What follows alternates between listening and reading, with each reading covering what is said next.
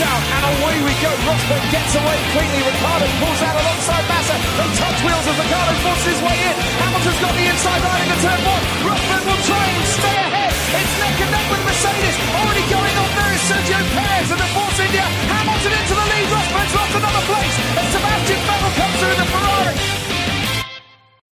Bonjour à toutes et à tous et bienvenue pour cette nouvelle émission du SAV de la F1, une émission où nous allons revenir sur l'actu F1 des derniers jours. Et quelle actu Et euh, pour ce faire, nous serons cinq ce soir puisque Ben est là. Bonsoir Ben. Bonsoir, bonsoir. Fab est là. Bonsoir. Bonsoir. Jackie. Bonsoir Jackie. Euh, bonjour. Et Jassem. Bonsoir Jassem. Salut les gens. Est-ce que vous allez bien? Ce Ouais. week-end chargé. Oui, très bien. La saison de F1 est pas terminée en fait. Mais tu sais, Ouais. ce qui précède et ce qui est une saison de F1, c'est toujours une saison de F1. C'est- beau. Et Oui. On va, euh, On va s'arrêter là. avant- enfin, non on va, ouais, Allez, on va s'arrêter là. Fab a fait sa citation. Merci Fab. De rien. Non, on va avant de commencer euh, euh, rappeler que les SAV d'or .fr, l'article doit s'appeler. euh, De toute façon, vous pouvez pas le manquer.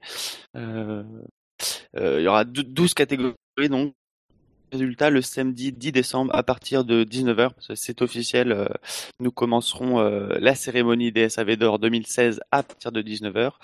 Euh, on sera en direct de Toulouse, euh, bonne, de- bonne partie de l'équipe sera réunie et vous aurez la possibilité de voter en direct pour une 13e catégorie. Et, euh, la veille, je sais pas si je dois le mentionner, mais vous aurez quand même le droit à une émission dont on achève bien les endives présentée euh, par Dino. Ah, je sais pas s'il faut le dire ça. Ouais, je sais pas. Est-ce que j'oublie quelque chose sur ce week-end euh, Le dimanche. Le dimanche, oui, euh, on va profiter de l'occasion pour rappeler que euh, si vous êtes sur Toulouse et, et que dimanche midi vous voulez euh, déjeuner à- avec nous, euh, ben, vous pouvez nous, nous le faire savoir par le- la rubrique contact euh, du site. C'est vous qui payez, par contre. Payez votre part plus celle de tous tous les autres. Oui, vous payez tout. On va avoir du monde. C'est déjà un privilège, merde. Qu'il y a Chuck Euh, Norris qui s'est inscrit, il me semble. C'est inscrit euh, pour euh, pour, Pour le dimanche, dimanche. ou pour remplacer Nico Rosberg. Parce que c'est bien la première actu, c'est Nico Rosberg qui quitte Mercedes et qui quitte plus globalement la Formule 1 à la fin de la saison 2016. Quelle réaction vous avez eue, messieurs? Est-ce que c'était plus fort que la mort de Senna ou moins fort? C'était équivalent en septembre. Euh, moi, je vais, je vais citer euh, notre ami. Bernie Ecclestone, qui avant, euh, dans l'hypothèse où Nico Rosberg aurait été titré, était un peu triste puisque il y a rien à écrire sur Nico Rosberg. Il doit kiffer ce dernier jour, euh, Bernie. Bah, visiblement, il voulait prendre sa retraite justement pour faire peut-être écrire. Bah oui, bah écoute, là c'est réussi pour le coup. Tout euh, était calculé. Voilà, et c'est là que dans trois jours, il nous dit non mais c'était une blague, c'était pour embêter Bernie. Bah, je pense que a ça l'embête, Bernie, cru à quand même. ça. Beaucoup ont cru à la blague euh, qu'il a Oh, commencé. bah, je pense que quand, oui, oui, il y a un champion du monde qui prend sa retraite à 31 ans comme ça, euh, moi, la, la première réaction que j'ai eue, c'était pas me dire quoi? Euh, j'ai vérifié déjà les sources et j'ai vu les sources avaient l'air super fiables. Ouais, Moi, Ah oui, moi quand ma, source, là où je l'ai vu en premier, c'était WTF1, donc j'y croyais pas du tout. Et euh, en plus, euh, j'avais très peu de réseau, donc je cherchais absolument une autre source pour confirmer. euh, J'arrivais pas à What me the faire fuck? confirmer. Ouais. Ouais, moi aussi, j'ai cru que c'était une blague au départ. Et puis. Non, moi j'ai, Ouais, j'ai vu que bah, c'était quand même confirmé qu'il y avait un, un communiqué de presse avec euh, qui expliquait les, les raisons que Rosberg, enfin, pour lequel Rosberg voulait s'arrêter. Euh, bon, ça reste un choc malgré tout parce que pour Mercedes, ne serait-ce que pour Mercedes, parce que je pense qu'ils s'y attendaient pas du tout. Euh, mais sinon, bah voilà, c'est un choix, c'est un choix personnel. Hein, c'est le choix que fait Nico. Il a fait 205 grands prix. C'est pas euh, c'est pas petit comme chiffre quand même. Hein. Shinji souligne que son père, a commencé la F1 à 30 ans, alors que Nico l'arrête à, à 31. Enfin, pour le moment, en tout cas. Oui. Bah après, c'est sûr que ce qui est étonnant, c'est à la fois le fait qu'on n'a pas du tout été préparé, hein, comparé aux autres retraités de saison qui l'ont annoncé bien en amont. Et Ouais, puis même pouvait s'il là. pas, même s'il pas annoncé, euh, on y reviendra euh, peut-être, Jackie. Mais euh, même s'il l'avait pas annoncé, il y avait des signes avant-coureurs. Euh, Rosberg, finalement, les signes étaient difficiles à percevoir parce que Finalement, est-ce que ça s'est pas mélangé à toute cette euh, joie euh, après son titre euh, C'était communicatif, mais c'était pas plus communicatif que ça pour quelqu'un qui a passé 10 ans en Formule 1 et qui remporte enfin un titre de haute lutte en plus. Donc il n'y avait pas forcément de signe. Bah, c'est vrai que la seule réaction, sincèrement, c'est de, de grand la bouche, d'avoir les yeux écarqués, de se dire que quoi? C'est pas possible. Mais ouais, non, c'est L'âge aussi, oui, parce que 31 ans, effectivement, c'est l'âge d'Hamilton, et Hamilton, lui, par exemple, a toujours dit qu'il voyait aller jusqu'aux les années 2020, à peu près. Donc c'est vrai que c'est étonnant, quoi, c'est sûr que à ce niveau-là. Mais comme le dit Jackie, bon, euh, décision euh, personnelle euh, sur laquelle je pense il y a en, en, soi pas grand-chose à dire. Après, on peut revenir sur, on peut éventuellement évoquer les motivations, on peut évoquer les implications. Mais chapeau à lui parce que beaucoup euh, aimeraient prendre leur retraite euh, après avoir gagné un titre. C'est pas si facile. J'ai eu l'occasion là récemment de travailler un peu dessus. Euh, c'est quasiment du jamais vu. quand quelqu'un prend sa retraite volontairement après avoir gagné un titre, souvent, très souvent, c'est pas forcément dans des circonstances agréables. Stewart, Prost, même si c'est pas comparable, c'est pas c'est pas forcément que de leur choix. Hawthorne aussi. Donc oui, c'est ça parce que Hawthorne c'est le, le, le, plus. Enfin, oui, le plus proche, oui. Le plus proche parce que c'est vraiment le, celui qui a quitté la F1 après un premier titre, mais aussi dans des circonstances particulières parce que la Rosberg, c'est euh, voilà, j'ai accompli ce que je voulais accomplir. Euh, et euh, voilà, c'est comme finalement ce qui résume le mieux, peut-être ça, c'est ce que Keke dit lui-même après Abu Dhabi, c'est quand tu arrives en F1, je lui ai toujours dit, il y a trois choses que tu dois faire, c'est gagner une première course, gagner à Monaco et gagner un titre de champion du monde. Check, check, check. En, même, temps, en même temps, la plupart des, euh, des pilotes euh, qui remportent de champion du monde, ils ont qu'une envie, c'est d'en gagner d'autres en fait. Euh, je, sais, je sais plus qui avait dit ça, quel pilote avait dit ça, mais la sensation de gagner un titre est telle, elle est tellement plaisante que ces gens-là, c'est comme une victoire en course, quoi. C'est, ils, ils en veulent encore plus. C'est probablement pour ça que la plupart des pilotes ne finissent pas leur carrière sur un titre, parce que voilà, ils en veulent plus jusqu'à ce qu'ils ne peuvent plus finalement, comme la plupart des, des des joueurs dans d'autres sports, hein, foot, euh, peu importe, ils essayent jusqu'à ce qu'au bout d'un moment ils y arrivent plus, puis voilà quoi. Lui il arrête, euh, il arrête à 31 ans quoi, à c'est jeune encore, 31 ans. Ouais, mais il arrête à 31 ans avec mine de rien. Euh, si on fait le compte, si on regarde les autres champions du monde actuels, bah, Lewis Hamilton enfin, je pense que ce fait ce qui a fait pencher clairement la balance chez, Rosberg, c'est sa famille. Hamilton n'en a pas. Euh, Button, Alonso, euh, ils n'ont pas de vie de famille. Euh, voilà, il, Alonso, il, enchaîne les conquêtes. Button, il a été longtemps avec la même personne. Et puis, voilà, c'est celui qui finalement est dans la même, le plus proche de la situation familiale dans Rosberg, c'est peut-être c'est Vettel. Mais voilà, par rapport à la plus grande majorité des, des pilotes, enfin des champions du monde, si on ne prend que, que eux, euh, ils sont pas dans cette situation-là non plus et euh, enfin voilà. Comme comme d'autres l'ont dit enfin c'est un choix personnel qu'on peut pas qu'on qu'on peut que respecter enfin c'est on n'a pas à le juger. Euh, maintenant quand je lis des déclarations comme Loda qui se ah, voilà qui est déçu moi je peux comprendre aussi. J'imagine aussi mine de rien première tous les gens tous les gens du, du stand Mercedes qui étaient du côté de, du stand de Rosberg qui l'ont euh, ont aussi vécu cette année stressante avec lui oui, parce que c'est ça. C'est ça, c'est que, en plus, lui aussi a eu l'honnêteté de reconnaître qu'il y avait quand même une grande part aussi de ce qu'il avait dû mettre sur la table pour euh, réussir à devenir champion du monde. Euh, on l'avait ressenti, euh, on l'avait ressenti d'ailleurs tout au long de l'année. On a dit, on avait matérialisé ça en disant tiens, c'est un nouveau Rosberg. Bah, c'était le Rosberg qui effectivement en faisait beaucoup pour être champion du monde. Donc il y a ce côté-là aussi euh, de, reconnaître que lui ne serait pas capable de, fournir euh, à lui-même et à son équipe d'une certaine manière une prestation similaire, en tout cas une implication similaire après avoir atteint son but. Euh, mais effectivement, il y a l'aspect quand même. Euh, ça, encore une fois, tout ça, c'est pas critiquable, c'est même pas discutable, mais il y a l'aspect Mercedes, il y a l'aspect relation, euh, il y a l'aspect tout, tout, ce qui concerne l'aspect contractuel. Enfin, moi, je, sans être sans être méchant envers envers Rosberg qui prend sa décision et qui est libre de le faire, euh, c'est quand même une décision extrêmement tardive, extrêmement tardive. Je veux dire, euh, c'est, c'est, c'est, on a beaucoup critiqué Hamilton pour ce qu'il a fait à Abu Dhabi dans le sens où il remettait en cause son équipe, en tout cas le fonctionnement de son équipe, en remettant en cause le fondement même d'une d'une façon d'opérer, c'est-à-dire qu'il faut absolument jouer la victoire, voilà. Mais euh, pour moi, Rosberg la remet tout autant en cause en enlevant un des piliers de cette équipe, lui. Et mine de rien, il met pas pas Mercedes dans une situation simple. Alors Mercedes sans Rosberg reste Mercedes, mais Rosberg c'est une part importante du succès de Mercedes. C'est quelqu'un qui est là depuis le début, depuis le retour de Mercedes. C'est forcément un pilier. C'est quelqu'un qui est très, qui travaille beaucoup dans le développement qui a donné des orientations à la monoplace d'une certaine, enfin au travail sur 2017 et qui du jour au lendemain, sans vraiment prévenir, à la fin de saison, quand il n'y a plus vraiment de personnes disponibles, euh, et notamment, euh, on pourra en discuter, mais voilà, tout d'un coup, il, voilà, il s'en va. Euh, c'est ça, c'est plus discutable à mon sens hein, déjà. Moi, il pouvait pas le dire avant, de toute façon.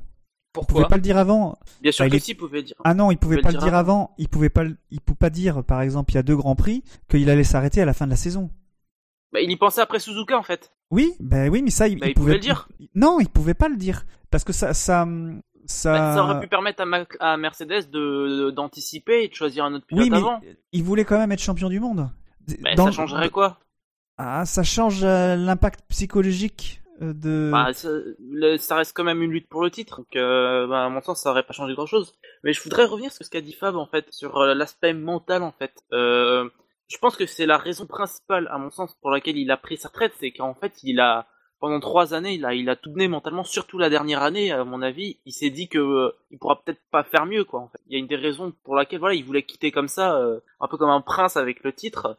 Mais je trouve ça un peu, enfin, ce que je j'arriverais pas, enfin, je me pose des questions sur ce que je retiendrais de Rosberg, en fait, euh, sur sur toute sa carrière. Ça me paraît un peu, c'est positif parce qu'il est champion, mais je sais pas, il y a un côté un peu, euh, je pars, euh, je, veux, tu sais, au moins qu'il défende son titre. Moi, j'aurais aimé qu'il défende son titre, quoi. La plupart des grands pilotes ont, ont gagné, ont, déjà réussi à défendre leur titre. Alonso, euh, Prost, Senna, etc. Ils ont réussi à défendre leur titre. Il part comme ça dès un premier titre. Euh, ça me paraît, je suis un peu, moi personnellement, j'étais choqué aussi, comme un peu tout le monde. Mais au final, avec le recul, je trouve ça un peu décevant, en fait. Mais pas si étonnant que ça finalement, parce que j'avais cliqué l'année dernière le fait qu'il ait des, quand même des ressources mentales assez limitées, quoi, parce qu'il s'est battu trois années pour le titre, il y a aucun problème. Mais Alonso, Hamilton, la plupart de ces pilotes-là se battent pour le titre depuis depuis dix ans déjà. Mais c'est vrai que moi, sur l'aspect mental, si j'avais dû retenir quelque chose euh, après son titre et dans l'émission d'après Grand Prix, ça aurait été ça justement, son mental, parce que euh, on, a des se battre pour le titre, c'est effectivement épuisant. Moi, je me souviens d'un Mika Hakkinen qui, après avoir gagné deux titres, et mentalement a dit j'en peux plus. Enfin, c'est et qui a finalement décidé aussi d'arrêter sa carrière euh, très peu de temps après.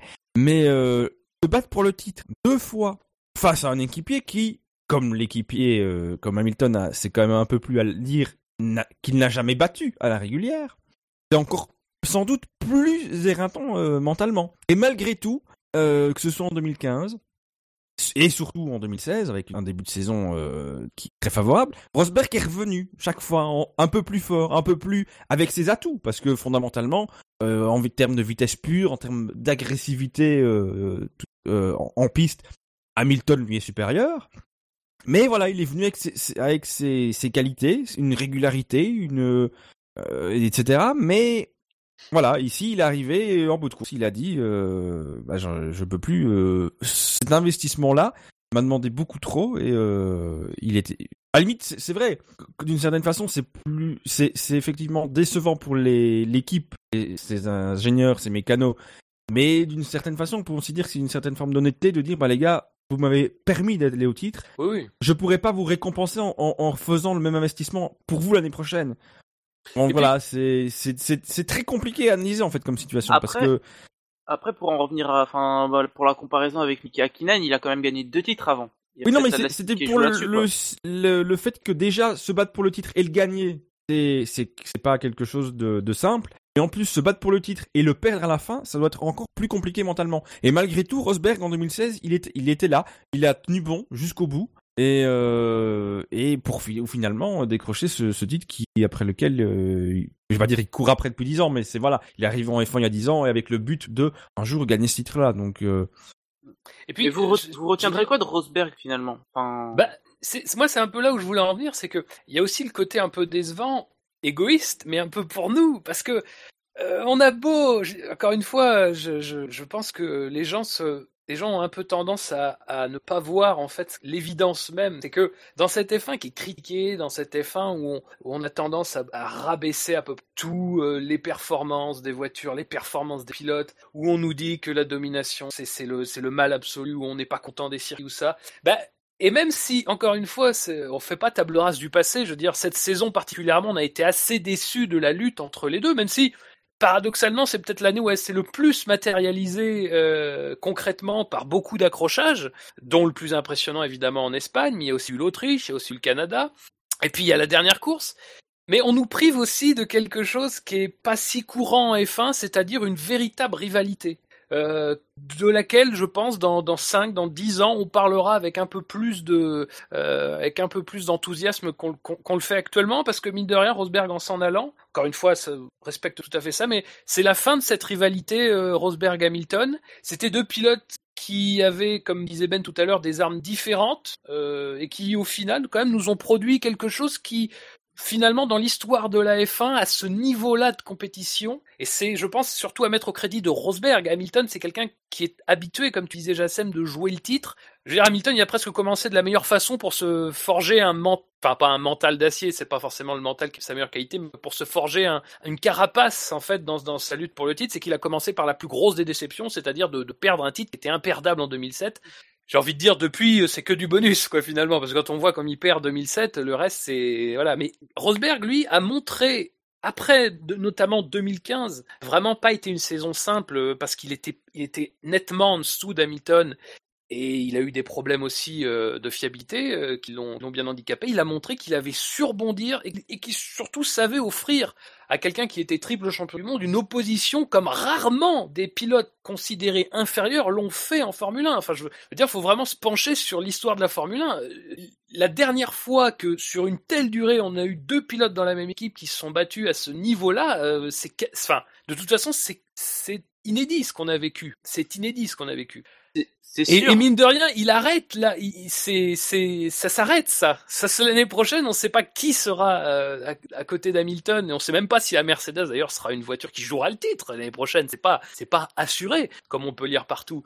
Et eh ben l'année prochaine, ça sera plus ça. Ça sera autre chose. Mais ça sera, c'est voilà, c'est la fin d'une rivalité et c'est et c'est brusque quoi. Parce que moi, même moi, le premier, je me disais ah putain, j'ai bien envie de voir ce que Rosberg va faire l'année prochaine après avoir gagné son titre. Est-ce qu'il va complètement se dégonfler, enfin pas se dégonfler, mais se euh, se décompresser totalement et être totalement hors du coup? Est-ce que non, justement, il va être totalement libéré et être au meilleur de sa forme et que Hamilton sera revanchard voilà, on se mettait un peu à rêver de ce que serait tout en imaginant que bien sûr Mercedes puisse jouer le titre l'année prochaine, mais voilà, il y avait tout ça un petit peu qu'on qu'on nous enlève entre guillemets. Après, ouais, moi, je suis euh, assez d'accord avec ça. Faut surtout, euh, moi je, faut surtout donner le crédit à, à l'écurie Mercedes qui a laissé la possibilité euh, de voir cette euh, rivalité à venir en fait, parce que la plupart des écuries qui ont dominé, à part McLaren, Mercedes dans les années 80, quelle écurie a donné carte blanche ou quelle écurie carrément a recruté en fait euh, deux pilotes. Quand on voit les, grandes écuries, euh, ce qu'on fait McLaren dans les années 90, etc., c'est que ça recrute des pilotes qui ont avaient quand même des niveaux vraiment, vraiment, euh, qui ont vraiment des niveaux pas opposés, mais il y a un, gros delta de niveau. Là, Rosberg était moins bon et moins bon qu'Hamilton, mais disons que voilà quoi, il a quand même, il avait la marge pour remporter un titre. Euh, contrairement à par exemple Ferrari dans les années 2000 entre Hamilton, entre, Schumacher et Barrichello. Donc il euh, faut, faut, dire bravo aussi à Mercedes d'avoir laissé les deux pilotes se battre entre eux et ça donnait une chouette rivalité. Il y aura peut-être une autre rivalité qui va venir l'année prochaine. Hein. Euh, si Verlaine il est bon d'entrée, euh, il peut tout à fait euh, se battre contre bah, Hamilton. Hein. Du coup, euh, j'en profite pour vous demander qu'est-ce que qui vous pensez, même si ça, ça, ça plus de du pronostic ou même si on a quand même quelques pistes sur le second baquet, même même pas le second on du peut coup. Déjà, on peut déjà dire euh, les pilotes qui n'ont pas de contrat aujourd'hui, qui pourraient être intéressés Barrichello Ah oui, non. Jackie Stewart. non, mais tu vois, il y, y, a ça. Il y a Verlaine qui n'a pas, de, pas de contrat. Il y a Gutiérrez. Il y a Massa. Il, finalement, cet après-midi, il a dit qu'il serait intéressé. Button a un contrat, donc il n'est pas, il est pas dans ce cas-là. Euh... Il a dit qu'il serait intéressé même. Ouais. Il ouais, a cet après-midi, ouais. il pourrait être intéressé. Mais que Mercedes va pas l'appeler. Oui, bah oui. De toute façon, voilà. forcément, quand le, quand le baquet d'une voiture championne du monde les trois dernières années se libère, forcément, enfin, euh, tous les pilotes euh, disponibles et non disponibles euh, sont intéressés, enfin, d'office. Euh, pense que, enfin, effectivement, le timing fait que Mercedes reste quand même dans une situation euh, un peu délicate. Donc, euh, on risque peut-être de se retrouver avec un choix par Par défaut, défaut. Euh, sur le court terme, qui pourrait devenir du long terme. Imaginons qu'il décide de promouvoir Pascal Verlaine, qui apparemment est un garçon très charmant. Euh, mais euh, ce, ce serait, entre guillemets, le choix le plus logique, puisqu'il fait partie de la filière Mercedes. Et en même temps, ce serait intéressant de voir un- une grosse équipe comme ça donner euh, une chance à un jeune. On a vu chez Red Bull, ça marche avec Verstappen. euh, McLaren le fera l'année prochaine avec euh, Stoffel Van Dorn. Euh, Bah, Chez Red Bull, voilà. ça a marché avec Verstappen après avoir euh, marché, enfin moyennement. Je trouve ça un peu sévère de dire euh, que ça n'a pas marché avec Viat. Disons que ça a marché moyennement avec Viat.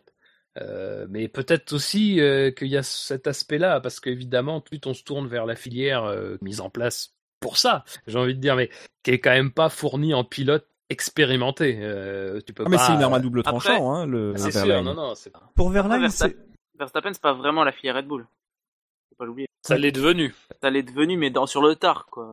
Ah oui, non, mais ça d'accord. Mais après, il a fait, il a fait l'année, euh, il a fait une année euh, de, de, GP3. de- de Formule 1 chez Toro Rosso. euh, Bon. Mais, quatre Verstappen, c'est autre chose. que- Enfin, Verstappen, il y a, euh, c'est, c'est différent, j'ai envie de dire. Je, je pense pas, avec tout le, le respect que je dois à Verlaine, Verstappen est bien, mais- soit un Verstappen en puissance. Oui, non, mais euh, disons que si, si Verlaine est, il y a des chances que Verlaine soit, soit le titulaire auprès après Hamilton, mais bon, ce sera un peu triste pour Ocon, quoi. Parce que se dire que, se dire que voilà, à la base, euh, voilà, il veut censé euh, grimper en, enfin monter en grade à la place d'Ocon, à la place de, de Verlaine, euh, bon. moi je, Après, je Après, Ocon, pas. il a été choisi par Force India. euh, Oui, c'est, plutôt Verlaine qui devait être placé chez Force India. Après, ça Oui, s'est joué sur à la base, chose. oui, ça devait être ça. ouais. Ça devait Mais- être la logique. La logique, c'est quand même Verlaine qui a de toute façon une année dans les jambes, qui est quelqu'un qui a beau testé avec Mercedes et notamment et notamment les pneus 2007, enfin les essais de pneus 2007. Donc euh, c'est quelque chose qui doit rentrer en ligne de compte. Et, euh, Après, la, la, question, c'est de savoir. Bah, je pense que de toute façon, même Mercedes actuellement ne sait pas qui va choisir. Je pense que si euh, si Verline était était la solution, je pense qu'il le, le saurait. Enfin, il ils auraient ils communiqueraient dès demain, je pense. Ou ils auraient communiqué dès aujourd'hui. Donc, euh, je pense qu'il y aurait une réflexion à faire. Ouais, euh, alors que là, on de va plutôt vers, euh, vers une position de Mercedes où euh, Verline, euh, c'est plutôt un choix par défaut si jamais il trouve personne d'autre. Enfin, moi, c'est comme ça que je le ressens euh, quand quand Toto Oui. Wolff euh, dit que euh, il a pas envie d'une rivalité euh, à la McLaren 2010 2007. euh, parce que euh, maintenant Ouais, on commence à bien comprendre le personnage Pascal Verlaine et que euh, ils ont pas envie qu'il y ait plus de tension qu'à l'époque Rosberg. euh. Que Là, ils Bah, sortent ouais, de, c'est un peu différent, Rosberg Hamilton, mais bon. Euh, Ils sortent de- Oui, vas-y. ils sortent de, de trois ans où il y a eu une rivalité forte entre les deux pilotes.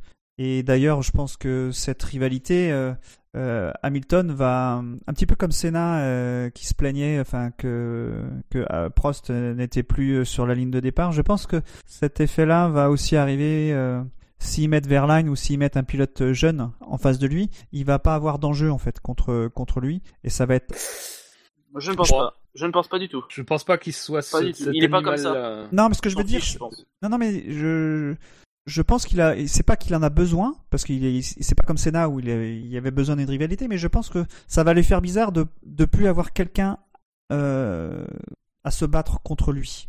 Euh, Ouais, ça c'est ce qu'il dit, je pense, mais je pense que ça, ça le libère un peu. hein. Ouais, ça le libère. Je pense mais que bon. c'était très tendu. Et, euh, disons que c'est pas la, c'était, il, tra- il vivait pas dans la meilleure ambiance de travail du monde. Quoi. Non, mais je pense qu'il y avait quand même une scène émulation, enfin, une- oui, une scène émulation entre les deux, même si, euh, je pense que paradoxalement, euh, même s'il y a eu plus de d'incidents en piste en 2016 qu'il y en a pu en avoir en 2015 ou en 2014, j'ai l'impression que cette rivalité qui était particulièrement exacerbée euh, en 2014 après Spa euh, a eu l'air d'être mieux gérée, aussi bien par l'équipe, par par Hamilton et Rosberg. Oui. J'ai trouvé, je l'ai trouvé plus, il y avait un peu plus, plus saine finalement. le- Cette année, oui, c'était clair. Voilà.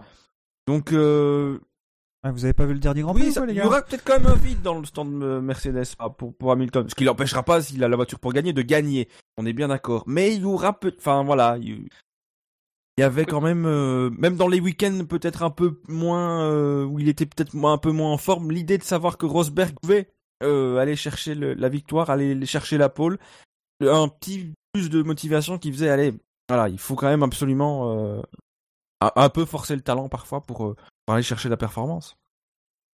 Moi, Après, Verlaine, si c'est pas un, si c'est pas un Verline, euh, c'est difficile de penser qu'ils iront chercher encore plus jeune dans le fait, dans la, dans la hiérarchie du sport auto. Donc euh, pas en, pas en deçà de la F1. ima- euh, si, euh, en tout cas, si Verline a- est libre, mais euh, Non, ce sera un pilote qui est déjà en F1. Enfin, ça me paraît. Oui, la euh, grosse piste, la grosse piste a priori la crédible dans les pilotes un peu expérimentés, c'est Bottas qui euh, représente euh, d'une certaine manière l'idéal. Enfin, ils ont le mieux à l'instant T parce qu'il n'est pas trop inaccessible, il n'est pas, euh, même si attention, il a un contrat chez Williams.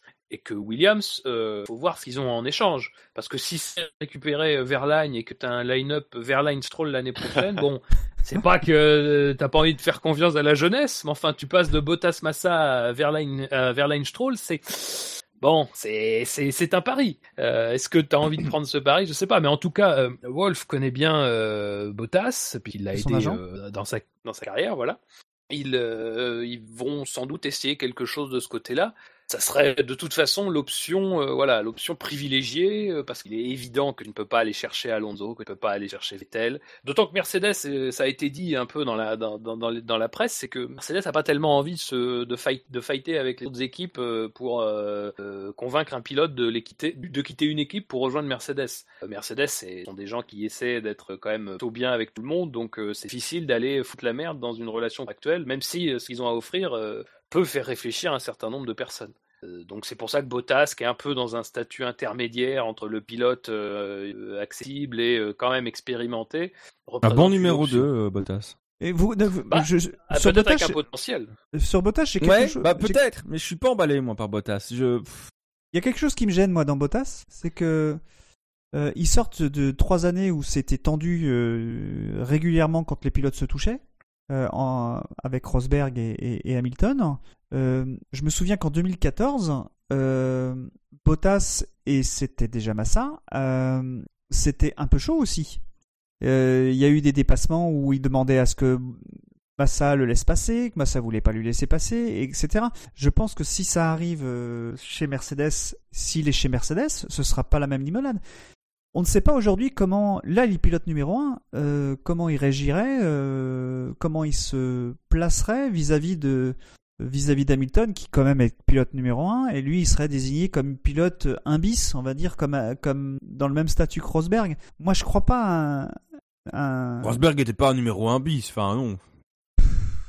Je pense que ni Mercedes ni Hamilton n'ont intérêt à ce qu'un pilote arrive en étant numéro 1 bis. Parce que numéro 1 bis, c'est numéro 2, ne sont pas. Ah oui, mais Euh, euh, soyons non, non, moi, je, veux, je veux dire numéro 1 bis pour faire une différence en fait quand même, parce qu'il y a le pilote numéro 1 qu'on sent qu'il est plus rapide, c'est ce que vous avez toujours dit. Hein. Hamilton, on le sent qu'il est plus performant, mais Ah oui, non, mais ça, après, ça joue Voilà, pas sur le statut, ça. non, non, c'est pas, c'est pas sur le statut euh, contractuel, c'est sur le statut euh, mental et psychologique. Euh, moi, je pense qu'ils ont pas envie, je pense qu'ils auront pas envie, et c'est pour ça qu'ils réfléchissent, de, d'avoir un pilote euh, avec une rivalité forte face à Hamilton. Aujourd'hui, le, le désavantage du prochain pilote Mercedes, c'est que dans l'absolu, oui, Hamilton aura une espèce de position de, numéro, de, de leader naturel, puisqu'il connaît l'équipe. Ouais. L'avantage que Rosberg avait, c'est qu'il était, comme Fab l'a rappelé, il est, arrivé, il est là depuis le début de l'histoire Mercedes. Donc même si Hamilton, quand Hamilton est arrivé, il n'était pas en terrain conquis, donc il a d'abord fallu qu'il conquérir le terrain. Ça, enfin, il s'est très vite intégré dans l'équipe, il n'y a pas eu de souci. Et voilà, le, le prochain pilote Mercedes devra faire le chemin inverse face à un pilote qui, à mon avis, quand même prend beaucoup plus de place euh, que ne pouvait prendre Nico Rosberg. Est-ce que que Mercedes Nico- pourrait faire monter euh, Verline en se disant si ça marche tant mieux, si ça marche pas tant pis et on attend une grosse tête euh, une- Moi, je trouve que c'est un peu- risqué. C'est très risqué avec le changement réglementaire. Oui. Tu sais pas l'année prochaine s'ils auront pas besoin d'énormément de points. Alors je dis pas que Verlaine serait pas capable de leur apporter, mais dans un environnement qui va être difficile, dans un environnement, enfin qui peut être difficile dans un environnement, enfin non, qui va être difficile, parce qu'il aura la pression. hein. avec une réglementation qui va quand même être une réglementation qui va quand même beaucoup changer les jeunes pilotes qui ont connu une certaine Formule 1. Euh, même s'ils vont travailler beaucoup, je ne m'en fais aucun, je fais aucun doute. euh, face à un briscard de, la trempe de Hamilton, euh, ses 31 ans de ses trois titres, euh, je suis pas sûr qu'un Verline ce soit le candidat qui, Enfin, c'est un peu. Enfin, ça, c'est vraiment un avis personnel. Euh, j'espère me tromper pour lui, parce que encore une fois, il est, c'était un garçon talentueux qui a prouvé être capable de faire des choses très bien avec une voiture qui est pas fort, enfin, qui est quasiment la moins bonne du plateau. Encore une fois, c'est, ça fait quand même une grosse marche, quoi. Tu, tu, tu passes pas de, de tu fais pas euh, Force India Mercedes quoi. Tu fais Manor Mercedes. Encore une fois, c'est pas impossible, mais euh, moi ça me semble comme, on dit tout à l'heure, ça me semble ça me semble être la solution un petit peu par défaut quand il y aura vraiment plus d'autres possibilités, mais ça me semble, comme toutes les options par défaut, être un peu risqué euh, pour tout le monde, quoi. Euh, Mercedes l'année prochaine aura peut-être encore plus à assurer les points. Est-ce qu'un Verlaine, ce sera parce que dire, tu, tu, prends les exemples, euh, même si euh, y a un degré de réussite qui est variable, mais tu prends les exemples des, des pilotes relativement jeunes, en tout cas qui ont très peu d'expérience en Formule 1, qui ont été mis dans des voitures qui étaient capables de jouer le podium, voire la victoire. Récemment, il y en a deux qui me viennent à l'esprit. Il y a évidemment l'exemple Verstappen. Alors Verstappen, c'est qui tout double? Verstappen, ça peut être excellent comme ça peut être extrêmement décevant. Euh, y a, y a, voilà, évidemment, au bout du compte, le, positif l'emporte parce que le positif est toujours assez flamboyant, on est bien d'accord. Mais il y a quand même eu du gros négatif, et des, gros moments de déconnexion de cerveau et de, de mauvaises performances, euh, voilà, qui, ont aussi euh, été des moments où euh, Red Bull n'a pas inscrit de points, par exemple. Et il y a aussi l'exemple, tout simplement, de Grosjean. Grosjean, c'est un pilote qui était inexpérimenté à un, haut niveau. Il se trouve qu'il trouvait dans une monoplace en 2013 chez Lotus qui était extrêmement performante, sans doute une, voilà, une des plus performantes du plateau, tout simplement.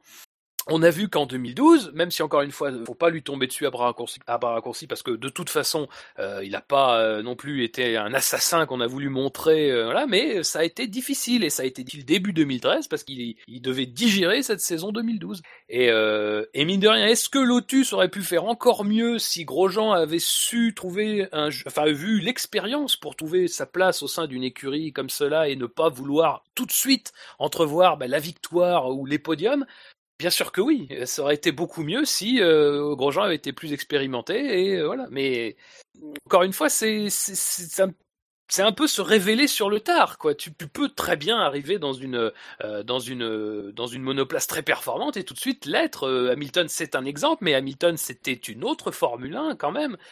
C'était différent, mais ça avait été aussi un pari. Voilà, on a on a trois exemples là qui nous montrent qu'il y a des choses qui peuvent être bonnes, des choses peuvent être moins bonnes, et à un moment donné, quand tu es dans une lutte serrée à plusieurs écuries, parce que l'année prochaine, on peut s'attendre à ce que Red Bull fasse un bond en avant euh, dans la hiérarchie et soit, pourquoi pas, en capacité de, battre ou de, concurrencer Mercedes, est-ce qu'à ce, moment-là, il faudra pas encore plus de points de la part de tout le monde?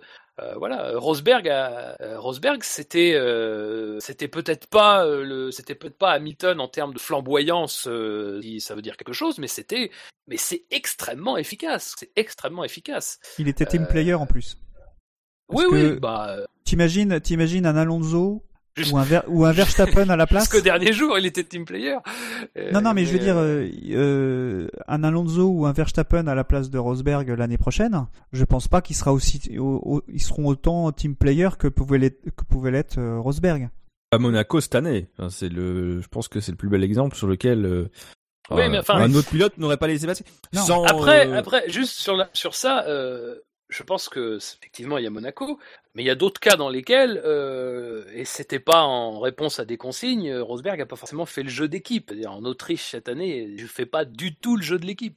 Et encore une fois, on prend un peu les exemples qui nous arrangent, mais si, les, si en Autriche les deux voitures abandonnent, c'est de la faute de Rosberg. Et c'est quoi là? C'est être team player que d'avoir forcé l'accrochage? Non. Rosberg avait aussi ses défauts, mais Rosberg, c'était un pilote suffisamment expérimenté et suffisamment bon, surtout, pour euh, que ce genre de choses euh, ne soient pas non plus des choses qui euh, le mettent totalement sous l'été noir. Je suis pas sûr qu'un autre pilote dans sa situation qui crée d'une certaine manière les conditions d'un affrontement comme ça. C'est un peu ce qui s'est passé pour Hamilton d'une certaine manière. Au bout d'un moment, l'équipe enfin l'équipe McLaren a, a, implosé. Alors pas forcément que de la faute des pilotes, hein, attention.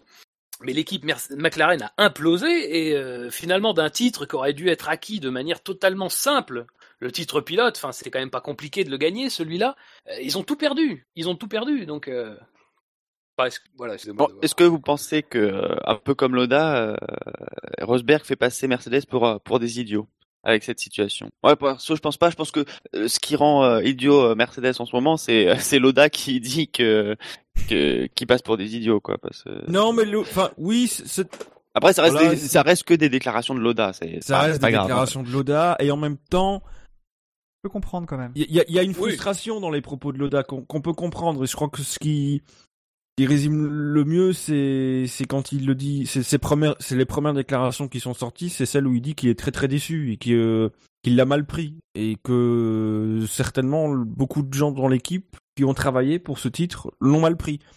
Voilà, c'est euh, un racer, c'est un compétiteur, c'est quelqu'un qui a qui a qui s'est battu pour des titres, qui en a gagné trois et voilà. Après, Mercedes passe pour des idiots. Non, non, parce que voilà, ils sont effectivement dans une situation pas facile parce qu'ils doivent trouver un pilote euh, pour l'année prochaine alors que la saison vient de se terminer. Mais c'est une équipe qui euh, qui potentiellement peut avoir qui elle veut. Enfin, Ah, euh, non. bah, dans l'absolu, elle, elle, peut, elle pourrait. euh, tout, tout le monde veut aller chez Mercedes. Après, effectivement, il y a des problèmes contractuels, il y a des tas de choses. Mais euh, voilà, il y a des. Oui, dans l'envie des pilotes d'y aller. Dans l'envie euh, des pilotes, elle pourrait potentiellement. Après, voilà, moi je pense que il y a une certaine, il y aurait une certaine logique à voir Pascal Verlaine. Maintenant, effectivement, c'est un risque. Est-ce que Mercedes est prêt à le prendre? Est-ce que Verlaine est, est suffisamment expérimenté, aura la maturité pour? C'est une autre question aussi. Après, voilà, il y a, il y a Bottas, qui, euh, moi, rentrerait dans la catégorie du parfait numéro 2. Euh, sans que ce soit forcément péjoratif, mais je vois pas non plus Bottas comme qui pourrait se révéler, attention, mais dans l'absolu comme une solution forcément sur le long terme non plus pour Mercedes. Moi, ce que je crains avec Bottas, c'est qu'on ait la même situation que. Alors, encore une fois, c'était pas tout à fait le même contexte parce que en 2007, quand euh, Hamilton est arrivé euh, chez McLaren, on savait pas. On savait qu'il avait beaucoup roulé, qu'on savait qu'il était talentueux, comme peut l'être Bottas aujourd'hui. Euh, mais face, enfin, dans une équipe avec, on va dire, un potentiel, avec des moyens. Parce que même si la voiture est ratée l'année prochaine, ils ont énormément de moyens Mercedes. Je pense que le fait d'avoir arrêté euh, euh, leur développement euh, assez tôt fait qu'ils ont continué, enfin ils ont basculé beaucoup beaucoup de ressources sur sur la voiture de l'année prochaine. Donc j'ai du mal à croire que la voiture sera ratée. Le moteur, de toute façon, il est réussi. Donc voilà, ils vont, je pense qu'ils vont, ils vont avoir une bonne, une bonne voiture l'année prochaine. Et si on, obtient la même chose que ce qu'on a obtenu en 2007 avec Alonso, avec cette rivalité entre Alonso et, et Hamilton, dont on n'imaginait pas qu'elle allait arriver. Euh, si on obtient la même chose entre Hamilton et Bottas, je pense que pour Mercedes, ce serait un, mauvais choix.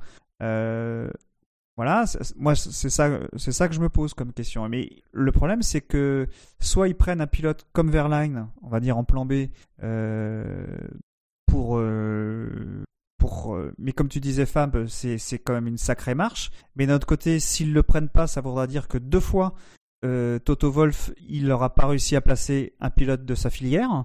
Donc, aux yeux de, aux yeux de la F1, ça voudra dire qu'il ne vaut rien. Il ne vaut plus rien. Donc, ce- c'est aussi ça. Il y a aussi ça qui, est- qui est à, à Ah prendre en compte. mais enfin, ça- Ah bah si. C'est un peu c'est un peu raccourci ça. c'est un peu dur parce que la, la filière, la filière en, en y réfléchissant, euh, la filière F1, euh, elle existe depuis cette année.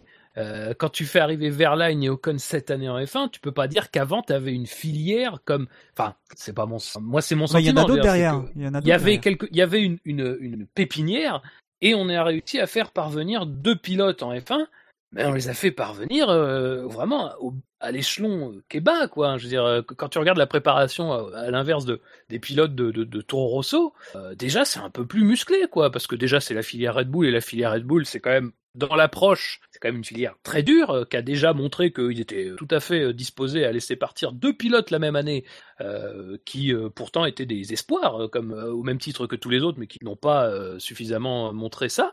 Euh, la filière Mercedes, déjà, elle a, déjà dans les faits, elle n'a pas d'écurie à elle, euh, contrairement à Red Bull, qui Toro Rosso et qui est vraiment là pour le coup Et- une entité Red Bull. Et Gus Gus Euh, le souligne, ça pourrait être un problème aussi qu'ils aient pas leur euh, parce que même si Manor euh, a servi un peu de filière à Mercedes cette année, euh, euh, Manor euh, a un contrat avec Verline, là aussi euh, il pourrait il pourrait faire un peu de chantage à Mercedes pour le garder parce que Verline c'est quand même le pilote qui a ramené un point à Mercedes à Manor pardon cette année. Ouais, oui, c'est sûr, mais de ce qu'on entend quand même, on a plutôt l'impression que Ouais. voilà, Verline, c'est clairement Même Verline le dit lui-même. ouais. qui voilà, mais c'est quelqu'un qui n'était pas positionné formellement euh, comme comme peut l'être un Ocon d'ailleurs, euh, et qui lui, je pense, va prendre, va avoir un parcours qui sera peut-être un peu plus linéaire et qui potentiellement peut être plus intéressant au bout du compte. Euh, enfin, même si si Verlaine arrive dans une Mercedes, ça sera un, un très bon parcours, ne, ne le cachons pas. Mais Verlaine est clairement disponible, quoi. C'est pas, c'est vraiment une option qui est envisagée. C'est même Ah oui, plus oui. qu'une option. On, on le dit depuis tout à l'heure. C'est vraiment euh, l'option s'il n'y a pas vraiment de, de réussite sur d'autres euh, d'autres dossiers, et notamment le dossier Bottas. Et le dossier Bottas qui a quand même beaucoup de limites, euh, beaucoup de, de comment Moi, dire, j'y de- crois pas de- du tout de au garde dossier fou Bottas. à faire sauter Ouais. pour pour arriver à avoir Bottas, quoi. C'est pas évident. Encore Il une fois, le premier garde-fou, c'est quand même Williams. Il oui, ça. Williams. Et Williams, c'est quand même pas dans la meilleure période de, de, sa, de sa, de son renouveau. Euh, on sent quand même un déclin. Euh, encore une fois, l'année prochaine, euh, faut prendre en compte le fait qu'on a un gros changement réglementaire, même si, encore une fois, on le, répète à chaque fois, mais il y a des implications réelles, quoi. C'est pas un petit truc, quoi. Il faudra, ça va remettre, ça va remettre beaucoup de choses à zéro sur le plan du châssis, sur le plan du moteur. Bon, sur le plan du moteur, je pense que Mercedes est pas est pas mal, mais on n'est pas non plus à l'abri qu'il y ait des, il y ait des problèmes. Hein, c'est pas pas impossible. Euh, sur le plan du châssis, il faudra travailler quand même beaucoup. Faudra développer, faudra parvenir à, à accumuler des données fiables, des retours fiables. Faudra faire beaucoup de travail. Euh, bon. Je, je, je veux dire, j'aurais moins peur si euh, Mercedes prenait Verlaine et avait Hamilton à côté que si que si euh, Williams se retrouvait avec euh, Stroll et, euh, Oui. et Verlaine quoi. Enfin c'est euh, avec tout le respect qu'on a pour ces deux pilotes qui sont très talentueux et voilà c'est la Formule 1 et c'est une Formule 1 à laquelle euh, bon euh, personne n'est forcément euh, totalement préparé. Bah oui, surtout en 2017. Surtout en 2010. Pour euh, oui, Non, si- Button est disponible. dernière chose. à il moitié. a un contrat. Oui, mais il a un contrat pour rien faire. Ouais, mais Oui, je pense, d'accord. tu vois, je pense plus à Massa. Si on veut aller par là, je pense plus à Massa qui, Oui, oui, oui. oui, non. qui me paraît pas bon. Bah, si- justement, si on le pousse. Pour terminer, revient. pour terminer sur le sujet, euh, on oublie tous les contrats, on oublie euh, tout ce qui peut bloquer un pilote chez une écurie. Vous allez me donner le pilote que vous voudriez voir chez Mercedes et le pilote que vous pensez voir chez Mercedes avec les contrats et, et tout ce qui tourne autour. Tour de table. Fab. Euh, alors, euh, le pilote que j'aimerais voir, bah, c'est évidemment euh, Vettel, hein, euh, quand même un superbe duel entre trois titres et quatre titres de l'autre côté euh, chez Mercedes. Et euh, celui que je pense, moi, je pense que ça va être Verlaine. Ben, Euh, moi, je vais commencer par celui que je pense. Je pense aussi que ce sera euh, Verlaine. Vraiment, celui que j'aimerais voir. J'avoue que ce serait quand même tentant de revoir un duel euh, Hamilton-Alonso. Les deux ont régulièrement dit qu'ils avaient mûri, etc. par rapport à leur première collaboration. Ce serait intéressant de, de revoir ça euh, avec euh, une voiture qui gagne euh, à nouveau. Pour pas dire Vettel comme, euh, comme Fab, parce que c'est pas original sinon. t'as qui? Ben, euh, moi, je crois pas à Verlaine du tout. Euh, Moi, je pense que ce sera Alonso qui sera dans la, dans la Mercedes. Euh, parce que je pense que s'il y a un pilote qui a un- des, clauses permettant de sortir si euh, Mercedes euh, ou, une, euh, ou Red Bull a. si Mercedes ou Red Bull a une place disponible, s'il y en a un pilote qui, qui a cette clause-là, je pense que c'est Alonso. Je pense qu'il peut sortir de McLaren. Donc c'est pour ça que je pense que ça va être Alonso. Et par contre, un que j'aimerais bien voir, mais là je pense que c'est impossible, ce sera Verstappen. Et je- ouais, Juste oui. sur, sur Alonso, euh, alors moi, de ce que je peux entendre. euh, Qu'est-ce que tu c'est- entends, Fab? C'est pas tellement, en fait, du- dans le sens Alonso Mercedes où ça poserait problème, plutôt dans le sens Mercedes Alonso. Apparemment, du côté de Mercedes, il y aurait un petit quelque chose de 2007 qui leur resterait en travers. Et Ah oui, c'est vrai. pas, serait pas, euh, qui serait, qui serait parmi les choses. euh, la première étant, je pense, quand même le contrat, euh, mais qui serait parmi les choses qui euh, n'inciteraient pas vraiment euh, à creuser dans la direction d'Alonso. Et je sais. Alors euh, moi, qui, je pense que ce sera, j'en ai aucune idée. Je pense que ce sera, je, je pense que ce sera Verlaine. On va dire Verlaine parce que ça me semble l'option la plus, la plus logique et la plus probable. Et qui, Euh, Jacem qui aimerait j'aimerais- voir dans la Mercedes Mystère. Euh, franchement, euh, qui j'aimerais voir? Arianto. euh, Roberto Meri. Voilà, Ah oui évidemment. Il est disponible? Bah évidemment. Euh, oui, bien sûr, il est toujours disponible, Roberto. Il a dit Euh, si non, je Mercedes dirais- m'appelle, je répondrai. J'aimerais bien Alonso, histoire de voir le revival de 2007. Parce que bon, euh, vous, vous attendiez à ce que je dise Ricciardo, mais finalement, en réalité, je pense que, vaut mieux qu'il reste chez Red Bull vu la, vu la, la tranche du règlement pour la saison 2010. C'est quand même mieux de rester chez Red Bull. je- Mais bon, Moi, je voilà. pense Oui, aussi voilà. Verlaine. Et euh, comme euh, je m'attendais à ce que Jacem dise Ricardo, j'avais prévu un, un Perez pour, pour, euh, pour, le, pour le baquet Perez, ça aurait Mercedes. été bien, Perez, ça aurait été vachement bien. Franchement, Ouais, mais c'est il pareil, tu déshabilles, une euh, top team. Tu déshabilles Force Oui, là India aussi, avec on- les sponsors. hein. Après, Ah. Perez, c'est pas une option très idiote parce que Perez, on, on sait Il que est- son il contrat de l'année prochaine est très court. Mais il se retrouve avec euh, Ocon Verline euh, chez, chez Force India. C'est le même problème que chez euh, Ah Williams. oui, oui, totalement, non mais totalement, totalement. Enfin, Ocon, euh, enfin, euh, si, euh, si admettons que Perez aille chez, chez Mercedes, euh, c'est sûr qu'ils prennent Verline hein, chez Force India. Il Oui. risque d'aller chez Sauber ou chez Manor. Enfin, je- je- Verlaine, il doit, enfin, il- ça doit lui faire bizarre en ce moment parce que soit sa carrière décolle, ou soit sa carrière stagne à mort en fait. Enfin, c'est, euh, c'est les montagnes russes pour lui parce que c'est euh, soit il va dans une top team ou soit bon bah il va lutter pour mettre des points quoi. Un point. Donc euh, bon. C'est sûr, comme quoi, c'est quand même, c'est La beau. F1, quand ça même, joue à peu de choses, manière. oui, c'est ça. ça se trouve, ça, ça se trouve, c'est le point de départ d'une carrière qui aurait pas forcément été aussi euh, fulgurante. Si c'est lui, évidemment. Ça. euh. Mais c'est vrai que euh, bon, je, je vois Gus Gus qui, est- qui, qui, lui euh, est bien plus mesuré que nous euh, sur les sur les potentiels candidats, mais on peut pas. Il y en a certains qu'on peut quand même raisonnablement écarter, c'est-à-dire c'est les top pilotes dans les top teams. Ah oui, c'est clair. Mais après, c'est quand même assez ouvert. On Ah, donc il y a Voilà. pas Ericsson quoi. non, bah non, Ericsson évidemment reste Sauber, euh, fidèle à Sauber, il l'a tout. Et pareil, Van Dorn reste chez McLaren parce que c'est lui le top pilote. hein. Oui, ça c'est con parce que t'imagines que moi je me souviens quand même que Toto Wolff a dit à une époque que si McLaren ne trouvait pas de volant à, à Stoffel, euh, il lui en trouverait un. C'est quand même con que McLaren lui en a trouvé un. Ouais. Enfin, dans l'optique où Mercedes jouera encore le titre en 2017, c'est pas encore Et McLaren mais- ne le jouerait pas. D'ailleurs, euh, Toto y a avec- chance. Toto confié que quasiment tous les potes euh, l'ont appelé en fait, sauf euh, Kvyat et Raikkonen. Je pense que c'est un peu exagéré. Ils, ils se faisaient Oui, pas d'illusions les deux derniers, mais apprendre que Gutiérrez euh, a appelé quand même Mercedes, moi je dis bravo. C'est normal. Hein. L'espoir fait vivre, le, le prix du SAV d'or de l'espoir fait vivre. Voilà, je, je le décerne pour lui. Oui, d'ailleurs, votez pour les SAV. Esteban, si tu nous écoutes, Et donc, euh, ce vendredi, messieurs, a été marqué par l'annonce de Nico Rosberg, mais aussi par le magnifique gala de la FIA, euh, la remise il y a une autre voix, euh, pardon, pardon, mais il y a une autre voix qu'on a, on a, qu'on n'a pas évoquée. Oui. C'est euh, parce que c'est ce que dit, euh, c'est ce que dit Toto. Il y a, il y a, il y a trois, trois options. Soit on prend un jeune pilote, soit on prend un pilote actuel, ou soit on, on cherche un autre top pilote. Et parmi, euh, parmi les autres voies, il y a, je rappelle qu'il y a Audi qui a, qui a arrêté complètement. Euh, il y a quelques pilotes, euh, on va dire euh, talentueux, qui sont sur le marché. Euh, Non, je- l'autoreur n'est plus libre. non, je parle pas de l'auteur, mais je parle par exemple à José Maria Lopez, qui a l'air d'être disponible. Il a l'air de vouloir aller chez Toyota, mais je pense que il pourrait se poser la question de, de, de, de prendre un pilote qui ne vient pas de la Formule 1, justement, pour, pour ne pas prendre trop de risques.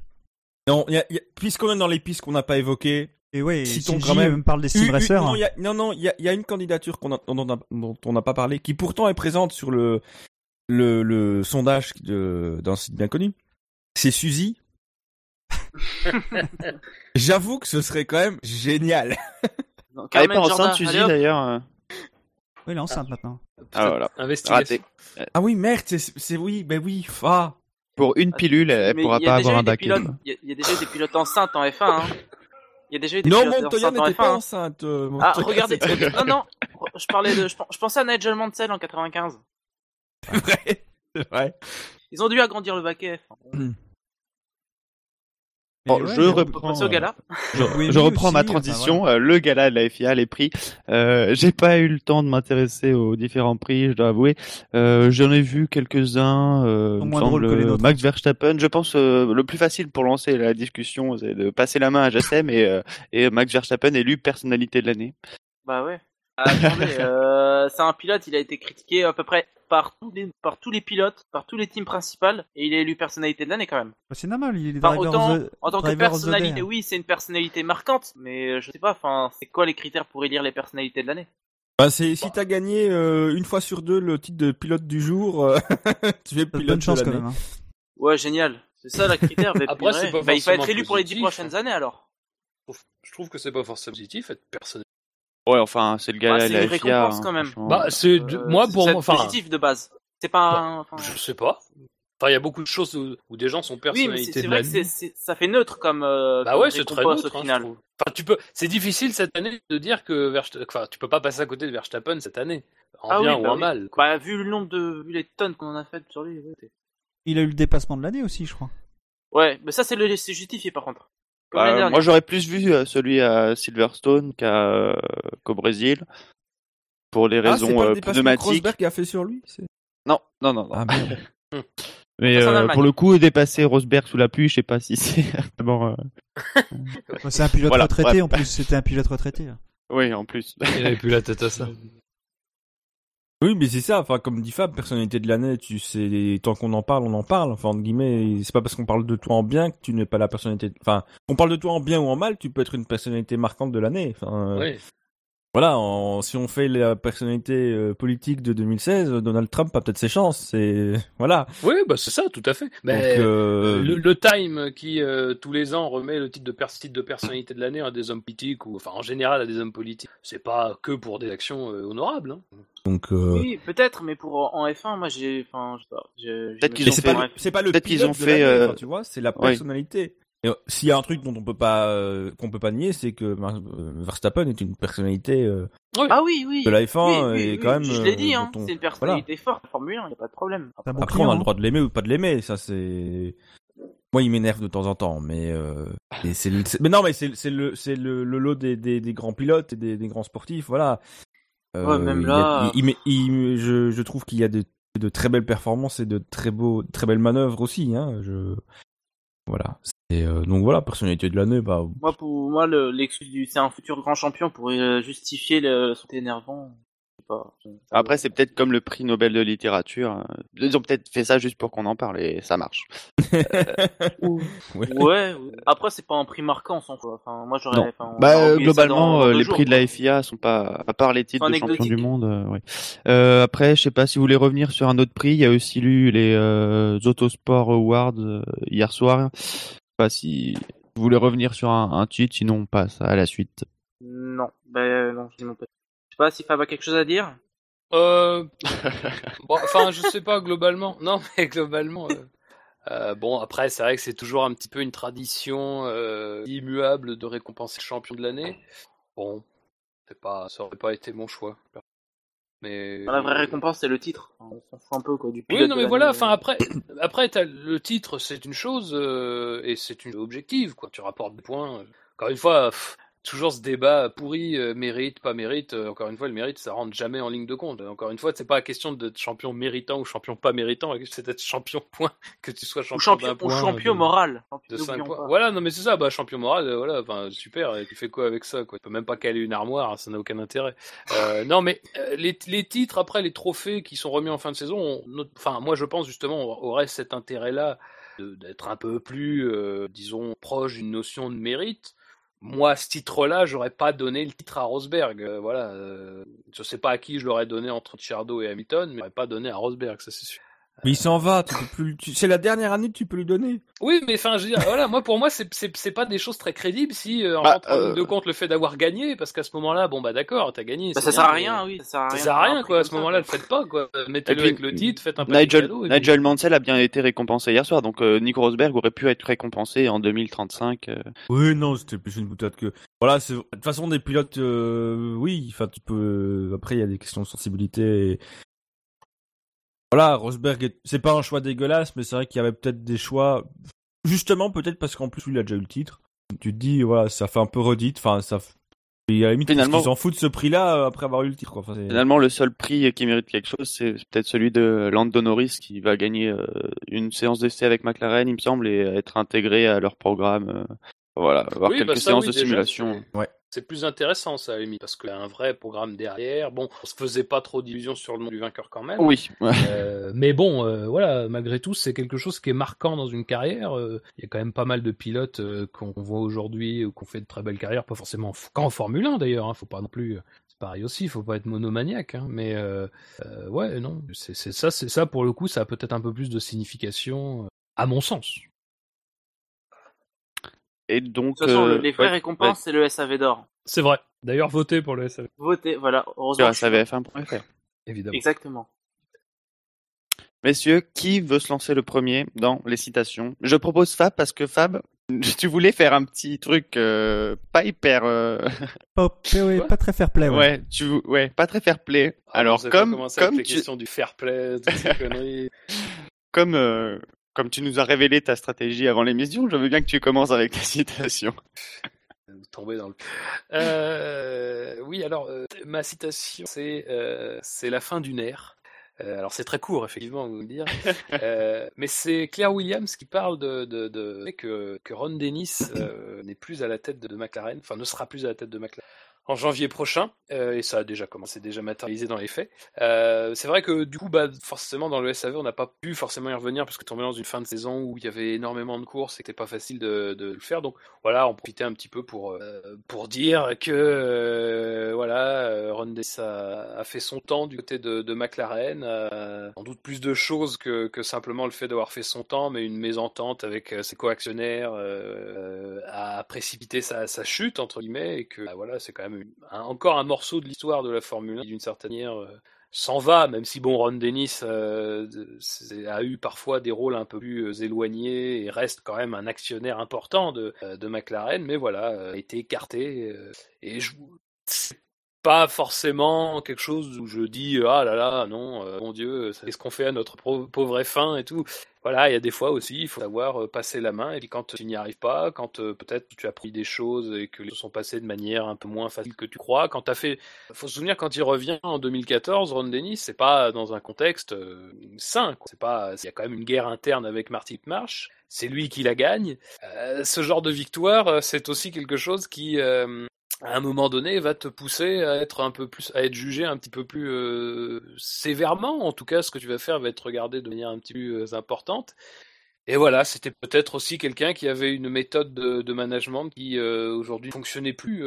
en tout cas, c'est ce qui ressort de ce que les actionnaires visiblement lui, ont dit. Donc moi, j'ai pas tellement d'avis sur cette question. Effectivement, c'est quand même voilà, c'est un, c'est un des derniers grands de la Formule 1 des, années 80-90 qui, part, mais bon, c'est après sur le sur le sur la chose en elle-même, j'ai pas forcément d'avis. C'est juste pour marquer le coup. Il aurait dû faire comme Rosberg, partir au bon moment.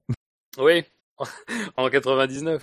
Voilà, mais, euh, non, mais voilà, c'est quelqu'un euh, effectivement, c'est qu'on ait d'avis ou pas sur la personne, c'est voilà, c'est en fait c'est une, personnalité encore une fois de la Formule 1, c'est euh, comme lui qui a beaucoup fait pour pour faire de McLaren ce que McLaren est et ce que McLaren a été dans l'histoire de la F1.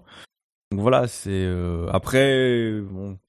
après, je suis pas forcément triste de le voir partir. Enfin, j'ai pas vraiment d'avis euh, sur ça, mais voilà, effectivement, c'est c'est une personnalité, quelqu'un qui a, a marqué la discipline euh, et qui a apporté beaucoup à McLaren pendant ce de, de, toute façon, euh, moi, voilà, je vais en parler aussi. Je suis fan de McLaren, mais euh, surtout que voilà, au fond, euh, pour moi, Ron Dennis, il était déjà parti. Pour moi, Ron Dennis, c'était le team principal en fait. C'était pas le président de McLaren Group. Le fait qu'il parte aujourd'hui ne change pas vraiment grand chose parce que son influence dans le team était relativement limitée. Donc le fait qu'il McLaren, la marque McLaren, surtout la marque McLaren Automotive, qui, qui, perd en fait son président, pour moi ça ne change pas grand chose au final quoi il était déjà pareil pour moi euh, bon il y a pas j'ai pas grand chose il y a pas grand chose à dire dessus. Et la page s'est tournée depuis longtemps. Euh, il a pas satisfait enfin les, les actionnaires n'étaient pas satisfaits de lui donc euh, voilà quoi. Enfin, il a dû pas il y avait déjà des rumeurs comme quoi il, devait partir depuis presque un an. Donc au final c'est pas si chaud comme ça de le voir partir. C'était déjà prévu je pense. J'ai l'impression que voilà, on se souviendra de Ron Dennis comme euh, comme étant le team principal de, de des années 80, celui qui a ressuscité euh, McLaren au début des années 80, après l'époque d'Imayer, donc euh, voilà quoi.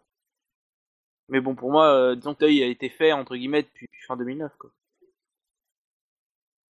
Moi, j'ai l'impression que c'est une, oui, une guéguerre entre aussi entre oui, entre Ron Dennis et Mansour Roger. Hein. Bah, ils étaient amis, enfin, c'est bizarre, ils étaient amis avant. Oui, mais il y a quelque chose qui s'est passé et qui fait qu'ils sont plus. Je sais pas si c'est vraiment euh, avec Mansour mais. Bah, c'est avec tout le monde en fait. Oui. Bah, depuis que McLaren est devenu une marque en fait, hein à part entière. Enfin, euh, Après, 2013-2014. Hein. C'est sûr, ce qui ressort euh, et ce que lui-même a, publié dans un communiqué, voilà, c'est que apparemment c'était sa méthode de management. Alors, euh, qu'est-ce que ça peut recouvrir? Ça peut recouvrir beaucoup de choses. après, Ron Dennis a aussi participé à l'essor de McLaren en tant que qu'entreprise euh, dont le, secteur d'activité, dont les secteurs d'activité étaient diversifiés. Euh, est-ce qu'après, euh, justement, en, étant un peu plus proche de la Formule 1, est-ce qu'à ce, moment-là, il n'a pas été à l'origine de problèmes Voilà, c'est sans doute global et c'est sans doute quelque chose qu'on n'aura pas. Euh, mais voilà, ce qu'il a mis en avant, lui, la méthode de management, qu'on lui reprochait un peu cette méthode de management. Bon. Bah, c'est vrai que McLaren n'a toujours pas de, n'a toujours pas de, de sponsor titre, etc. Enfin, il y a plein de promesses qui n'ont pas été tenues du côté chez McLaren euh, depuis, depuis fin 2013, quoi. Julien Febro, euh, pour les essais libres d'Abu Dhabi, soulignait que même si euh, Zach Brown et euh, Ron Dennis n'échangeaient pas exactement le même rôle au sein de McLaren, que Zach Brown est un homme de de communication, euh, contrairement à, à Ron Dennis. Mais euh, finalement, c'est peut-être là, c'est peut-être sur la communication. Bien sûr, il y a les performances, mais c'est peut-être sur la communication aussi que ces dernières années, ça a le plus euh, pêché pour McLaren. Et puis il y a le sponsor titre, ça va peut-être aider aussi à ce que à ce qu'un sponsor titre revienne chez McLaren, même si euh, je vois pas l'arrivée de Zach Brown aider à l'arrivée du d'un ou du fameux sponsor titre attendu chez McLaren. De toute façon, lui-même bah. ne dit pas avant 2018. Hein. Euh. De toute façon, Ron Dennis, c'est un peu comme euh, Ross Brown en fait. C'est quelqu'un qui était très bon dans un domaine particulier. Et puis euh, on l'a mis dans un autre domaine et puis ça n'a pas été convaincant et puis ils sont partis. Oh, c'est, non, c'est pas quand Ron Denis euh, décide de, de, lâcher, de, lâcher, la direction sportive euh, fin, de, fin 2008, euh, 2009, pour justement se concentrer sur la mise en place de, de enfin, le développement de McLaren, l'entité McLaren, l'entreprise McLaren dans d'autres secteurs, justement. Enfin, il y a eu quand même un bel essor. McLaren a beaucoup de, de, réussite sur le plan de, bien sûr, de mobile, sur le plan de, technologie appliquée, euh, sur d'autres plans aussi dont on peut de toute façon voir toutes les ramifications du site internet. Au contraire, le développement c'est bien fait, mais peut-être qu'à un moment donné, Ron Denis, c'est peut-être sur la partie F1 qui est quand même une vitrine, hein, encore une fois pour McLaren, euh, peut-être que là, à cet endroit-là, il y a eu des choses qui ont été plus euh, difficiles à, faire. C'est euh, encore une fois, Ron Denis, c'est quelqu'un qui est dans le qui est dans le sérail et qui est à, ce niveau-là depuis, comme dit tout à l'heure, le début des années 80 ça a été une des plus brillantes réussites de l'histoire de la Formule 1 et sans doute duel qui sera avant longtemps le, le, plus grand duel en matière de Formule 1 et sans doute un des plus grands duels sportifs de, euh, on garde cette image-là aussi, euh, mais ça n'a pas été non plus des réussites. Et puis, quand il faut quand même reconnaître que depuis, euh, il est revenu clairement aux affaires à partir de 2014, même si, encore une fois, il n'a pas été l'artisan de ce qui s'est passé derrière, puisque je rappelle que Honda s'était quand même signé depuis la mi, enfin, ça avait été annoncé officiellement depuis la mi 2013, donc on avait quand même encore un peu, un peu de marge. Mais voilà, ça a été aussi cet homme-là, ça a été aussi l'homme d'une, d'une curie McLaren qui n'avait quasiment jamais été aussi mauvaise que ça depuis, bah, depuis qu'il arrive. En depuis avant qu'il arrive. Donc euh, voilà, il y, a tout ça aussi.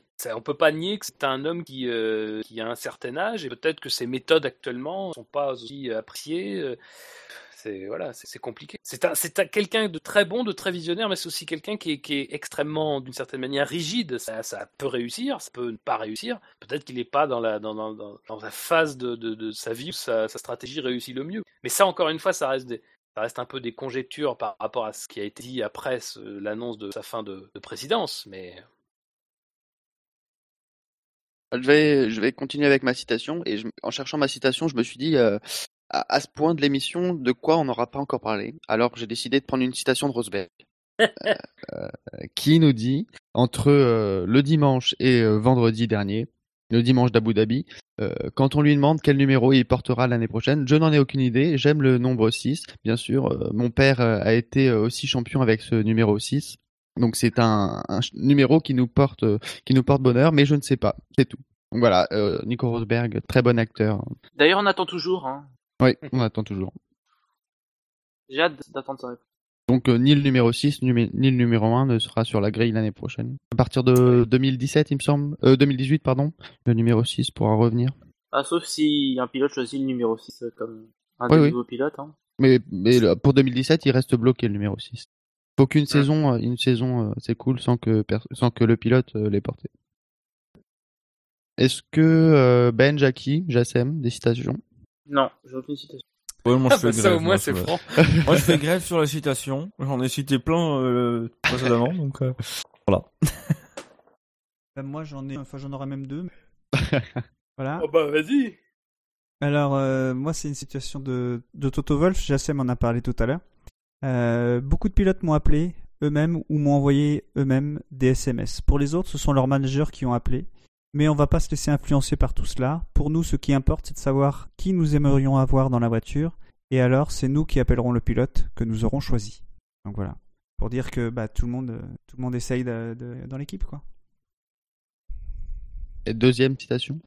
La deuxième, c'est, c'est, je viens de la trouver. Euh, Ah.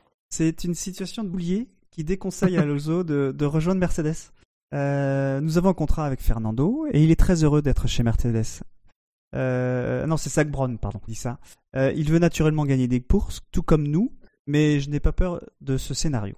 Le team principal euh, qui rajoute il y a des rumeurs, tout le monde adore les rumeurs, mais nous avons un contrat en place et je ne pense pas que ce serait avisé de faire ça lors d'une année comme celle à venir, qui plus est en étant confronté à Lewis qui est comme chez lui à Brackley. Ouais, sauf qu'il oublie de mentionner qu'il doit y avoir des clauses de contre-performance qui Je pense que si- de partir. S'ils allument des contre-feux, c'est qu'il doit y avoir effectivement, comme je l'ai dit tout à l'heure, enfin comme je supposais tout à l'heure, bah, je suis sûr de rien, mais je voilà, euh, je pense qu'il y a des clauses qui permettent de sortir. Mm. Par contre, euh, si Alonso va chez Mercedes, là McLaren passerait pour des cons. Encore plus que d'habitude? Plus, que- peut-être pas autant que depuis 2015, mais euh, quand même. Mais disons que là ils auraient personne quoi. Bah, Ah, Button, ça tu que- peux revenir s'il te plaît? C'est pour ça qu'ils avaient gardé Button sous le coude, hein, de toute façon. Jackie, Jackie, lui, se met des scénarios. Il fait tout emboîter, c'est magnifique. Et tout, tout, ça, tout, s'en- tout s'organise, hein, tout, est, tout est prévu. Eh oui. Et oui. C'est ça la réalité. Non, mais. Non, mais après, euh, après je, je pense pas que ce soit. euh, enfin, normalement, ça devrait pas se faire, mais euh, moi j'aimerais bien que ça se fasse. Je dis ça, mais j'ai dit que je- ça allait être, en plus que ça allait être Alonso qui Ouais. allait arriver chez Mercedes. hein. Bon, messieurs, là, normalement, je vous propose euh, de faire une pause, mais comme nous sommes en direct, euh, pas question de pause. On va directement euh, parler. Ok, du- ok, merci. Habile transition. Votez pour la SAV d'or, du coup. Euh, ouais, voter pour les SAV d'or. Ce sera notre pause et, euh, et on va enchaîner sur le Conseil mondial qui a eu lieu euh, là aussi la semaine dernière. Il a été question du calendrier 2017, mais euh, les départs arrêtés après chaque safety car euh, se sont fait remarquer par euh, leur absence. Sur le calendrier 2017, euh, comme attendu, pas de Grand Prix d'Allemagne. Et la petite surprise, c'est Bakou qui recule d'une semaine et qui ne sera donc plus en concurrence avec les 24 heures du Mans. Sacrée surprise. Parce que on a toujours dit euh, les, les années passées que c'était euh, Bernie qui avait insisté pour que Bakou soit en même temps que Le Mans. Parce que la fête de la chasse, euh, la fête nationale de la chasse à Bakou qui avait lieu l'année dernière n'était pas quand même aussi important que, que ça quand même par rapport à, à un Grand Prix. Et Bakou se sont, enfin en Azerbaïdjan, ils se sont rendus compte que entre le Grand Prix de Bakou et enfin ou le Grand Prix d'Europe et, euh, et Le Mans, bah, les, les fans euh, regardent Le Mans, ils regardent pas le Grand Prix d'Europe, surtout l'année dernière. Donc euh, il y a aussi un changement de nom a, pri- a priori, hein, je crois que c'est. euh, Oui, ce sera plus le Grand Prix d'Europe, mais le Grand Prix euh, d'Azerbaïdjan. Donc c'est très bien, c'est une bonne chose euh, que le, le Grand Prix soit pas en concurrence avec, avec Le Mans, quoi. Enfin, pff, oui, il y a ça. Il y a aussi l'aspect logistique. Oui, alors oui, ça aussi. casse-tête. Et euh, il y avait un peu tout ça, effectivement. Je pense pas que, je pense pas que même euh, étant confronté entre guillemets, parce que confrontation n'était pas tout à fait directe. Là où il devait plus y perdre, effectivement, c'est plutôt en couverture. Ah oui, c'est ça que je, oui, c'est ça que je voulais Parce dire. hein. que effectivement, euh, voilà, là c'est difficile de couper en deux les journalistes, couper en deux les gens qui vont couvrir euh, chaque événement. Sur ce qui s'est passé lors des courses, je reviendrai pas dessus parce que bon, c'est très particulier à l'année dernière. On verra cette année, euh, ça sera différent des deux côtés. Euh, mais oui, non, mais après de toute façon c'est une bonne chose parce que c'est dommage de confronter deux événements importants, euh, même si c'est que le Grand Prix d'Azerbaïdjan ça reste quand même un Grand Prix de Formule 1 et qu'on le veuille ou non, un Grand Prix de Formule 1, c'est sans doute au final un peu plus de, de téléspectateurs, même si c'est l'Azerbaïdjan, que les 24 heures du Mans, parce que c'est diffusé tout simplement. Donc voilà, il y a, c'est bien que ça soit pas en concurrence pour qu'il n'y ait pas de, de problème des deux. Je suis pas sûr que la, la CO était particulièrement heureux qu'il y ait un grand en même temps non plus. Pourtant, euh, ça dans, la, lo- dans la logique générale, euh, les gens devraient regarder que les 24 heures du Mans, mais c'est pas comme ça que ça se passe. Euh, Faudrait, voilà. fallait y penser peut-être un an avant. Juste un an. hein. Un an, il fallait y penser. Mais bon. Mais après, euh, c'est pas, pas les seuls, c'est un peu hors sujet, mais c'est pas les seuls, euh, c'est pas les seules compétitions de niveau international de la FIA Et qui la- la rentrent en Formule E concurrence non plus. Et on n'en parle pas énormément parce que c'est La moins, Formule est en concurrence, C'est moins glamour de taper sur Ah non, l'endurance et Ah la- non, mais la Formule c'est surtout que c'est surtout que ça nous a privé. euh, Enfin, moi, j'ai pas pu voir la fin des 24 heures du Mans, quoi. Enfin, j'ai vu tous les 24 heures du Mans, sauf limite le truc le plus le plus incroyable, le plus intéressant. Du coup, bon, un peu dégoûté, mais bon. Ils ont su, quand même. déjà ça. On, on- on peut, Hein? euh, on, on peut spoiler quand même. Tu l'as su quand même que c'est euh, que c'est Porsche qui a gagné. De quoi? Non. C'était pas Toyota? T'es sûr? On va peut-être mettre un spoil alerte sur le sur la page. Hein. Ouais. Pensez. Ouais, Jackie, tu le disais, euh, la, le WEC et la, la Formule E qui sont en, en concurrence. Ouais, et là c'est un peu plus problématique pour les pilotes par là, pour le coup. Oui, bien plus problématique. Euh, sur le calendrier 2017, euh, quelque chose a retenu votre attention? Après, il n'y a pas beaucoup de changements à part ce, ce Grand Prix d'Allemagne. Je pense qu'on va en, parler tu- un tu- petit peu. Oui. Tu, tu disais qu'on n'a pas reparlé des, des départs? Des départs Euh, non, après pas dans ce Conseil mondial en tout cas. Il n'y a pas eu de, de retour en tout cas sur les discussions qu'il y a eu ou qu'il n'y a pas eu en tout cas sur euh, les départs arrêtés après chaque safety car. Donc pour l'instant, euh, c'est un point de règlement dont on ne connaît pas encore. La problématique, c'est euh, après un safety car, les pneus ont refroidi et refaire un, un- un tour euh, pour relancer les voitures est, euh, serait compliqué avec des pneus froids et un, un danger important. C'est pour ça que les équipes et surtout les pilotes freinent, freinent des cas de fer pour, pour qu'il n'y ait pas de départ après, les, après le safety car. C'est plus facile à gérer euh, en étant lancé parce qu'il y a moins de risque d'accrochage que, euh, que de faire un départ arrêté. C'est la raison pour laquelle il y a des départés. Hein. On va pas se mentir.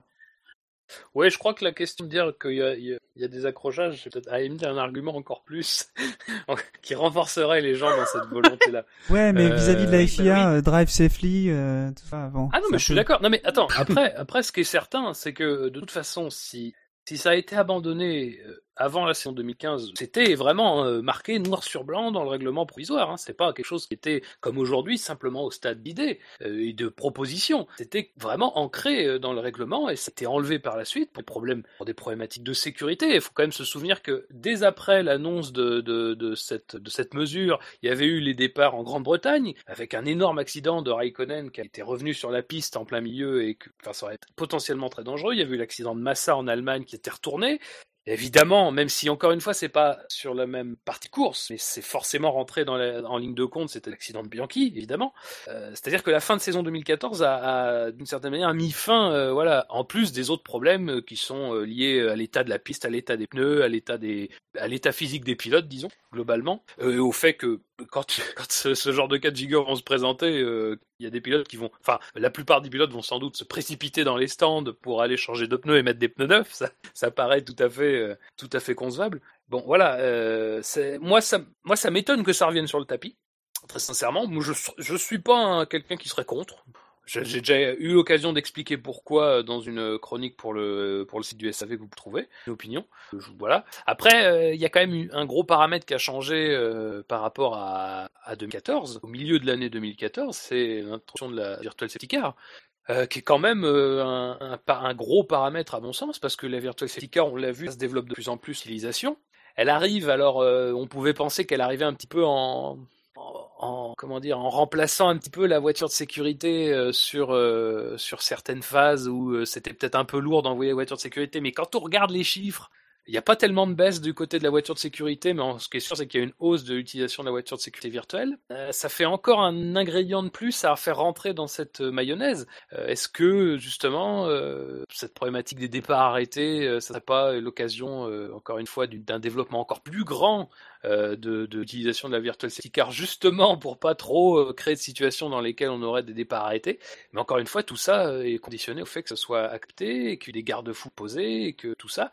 Euh, pour revenir au Conseil mondial, c'est quand même un Conseil mondial très très très très peu fourni. Alors, on nous avait habitués à des trucs bien plus importants, surtout à ce stade de la début décembre, fin fin novembre, début décembre. Là, on a que le calendrier. Effectivement, il y a quand même en suspens cette grosse question des départs arrêtés derrière voiture de sécurité. Ça, c'est quand même, c'est pas un- une mince affaire, quoi. Parce que la voiture de sécurité, elle sort euh, une, elle sort une quasiment une quinzaine de fois, en tout cas au moins une douzaine de fois par an. euh, bon, euh, même s'il y aura sans doute des cas dans lesquels on, ne fera pas de départ arrêté, comme ce qui avait été proposé en 2014, euh, voilà, ça reste quand même quelque chose d'im- d'important sur plusieurs plans. Donc, euh, c'est- un peu étonnant que qu'on qu'on n'ait pas une nouvelle, surtout qu'on nous dit que le prochain Conseil mondial, il sera en mars, début mars. Bon, après, on sait très bien que ça peut aller vite. Hein. Les, les, les, les voies de, de, de législation en Formule 1 peuvent aller très vite et on n'a pas besoin de quelque chose de formel euh, pour, euh, pour accepter des, pour changer des règlements. Mais enfin, bon, là, c'est. C'est étonnant. Ils pourront toujours changer d'avis en cours de saison. euh. Oui. c'est sûr. Sur on va revenir sur le calendrier. Sur pas de Grand Prix d'Allemagne du coup en 2017. C'est pas une énorme surprise. Il me semble qu'il y a une petite, euh, astérix sur euh, sur le Brésil, l'Allemagne, euh, le Canada pardon. Pardon, il y a eu quelques rumeurs. c'est définitivement confirmé pour 2017 et ouais, astérix sur le sur le sur le Brésil et pas du tout pas du tout de Grand Prix en Allemagne. Bon, au moins on n'aura plus l'excuse de dire qu'il y a, y a un pilote champion du monde allemand euh, en titre qui va qui était sur la grille en 2017. C'est sûr. Vu comme ça. Il est allemand, Rosberg? Tu noteras qu'il n'y a pas de euh, Grand Prix de Finlande, euh, c'est un Grand Prix de Monaco. Moi, j'aurais toujours du mal avec Abu Dhabi en dernière course. Je trouve que ça le fait pas du tout. Euh, Je n'aime pas du tout cette, euh, cet emplacement de calendrier pour Abu Dhabi, quoi. Non, Faire mais ça rapporte que- de l'argent. Tu recevrais qu'une 50 course millions de dollars, où tu serais personne d'accord. peut se dépasser. oui, mais non, mais d'accord. Mais faire en sorte qu'une course où personne, euh, faut c'est très compliqué de se dépasser, euh, puisse être le terrain euh, d'une lutte pour le titre, ça me paraît vraiment dommage, quoi. L'année dernière, ce sera... l'année prochaine, ce sera très difficile de se dépasser partout. Non, mais un circuit comme le, Ouais, le mais Brésil. Abu Dhabi, Abu Dhabi pourrait changer le, le développement. Euh, la- la- au lieu de mettre la chicane avant, enfin, juste avant l'épingle, là, il, su- il suffirait qu'elle aille tout droit et ça ferait un, ça ferait un bel endroit de dépassement. Mm. Euh, Moi, je- c'est terrible. Je suis d'accord avec Jackie. putain. Non, mais c'est vrai. Et, euh, ce serait C'est vrai que c'est chaque terrible. année. Je Non, non, suis désolé, hein. C'est vrai, que- c'est vrai que c'est terrible et c'est vrai que je suis très d'accord avec Jackie. Chaque année, quand on voit les vues aériennes de, ce- de cette Ouais. zone du circuit, je me dis, mais pourquoi ils ont été foutre une chicane à la con là, quoi? Mais euh, il me semble que c'est euh, encore Gus Gus qui le disait. Euh, apparemment, euh, enfin, on peut le voir de, en vue euh, aérienne que la conception du circuit n'était pas forcément faite pour accueillir cette euh, cette chicane, mais que en fait ils se sont retrouvés un peu. euh, il fallait mettre soit plus de dégagement, soit soit une chicane pour ralentir les voitures avant. Donc ils ont préféré la chicane parce que c'était c'est plus simple C'est de mettre une chicane que du dégagement. T'as- quasiment aucun dégagement. Si un problème de frein, euh, direct au mur. Bah, il recule le virage. Mais euh, il y a quelques schémas qui montrent des petites améliorations du tracé euh, pourraient favoriser, euh, j'en suis pas sûr, mais qui pourraient favoriser des, des dépassements sur le circuit. Mais d'ici à ce que ce soit fait, ils euh, auraient pu les mettre les dégagements. Il y avait rien. Donc la question, c'est pourquoi ils ont pas mis de dégagement au départ. Ah, bah, On est en train de faire une, dis- une digression là, c'est terrible. Merci Jackie. ah, surtout que c'est un, Grand Prix où il y a quand même des dégagements sous des tribunes à certains endroits. C'est Bah, toujours que- qui a écrit, qui a, qui a dessiné ce circuit? Mm, ouais. Avec un cahier des charges qu'on lui. Oui. Ah oui, bien sûr, évidemment. Et si Bon, tu mets la, si tu mets la, la ligne droite, enfin si tu enlèves la chicane, ça fait un, un beau point de freinage. Et si tu veux plus de dégagement, tu, re- tu avances le virage. Tu abats une tribune? Non, non, tu avances le, tu avances l'épingle de 30 mètres et t'as 30 mètres de dégagement de plus. Hein. Le problème, il est pas. ça qui va, qui va apporter des dépassements?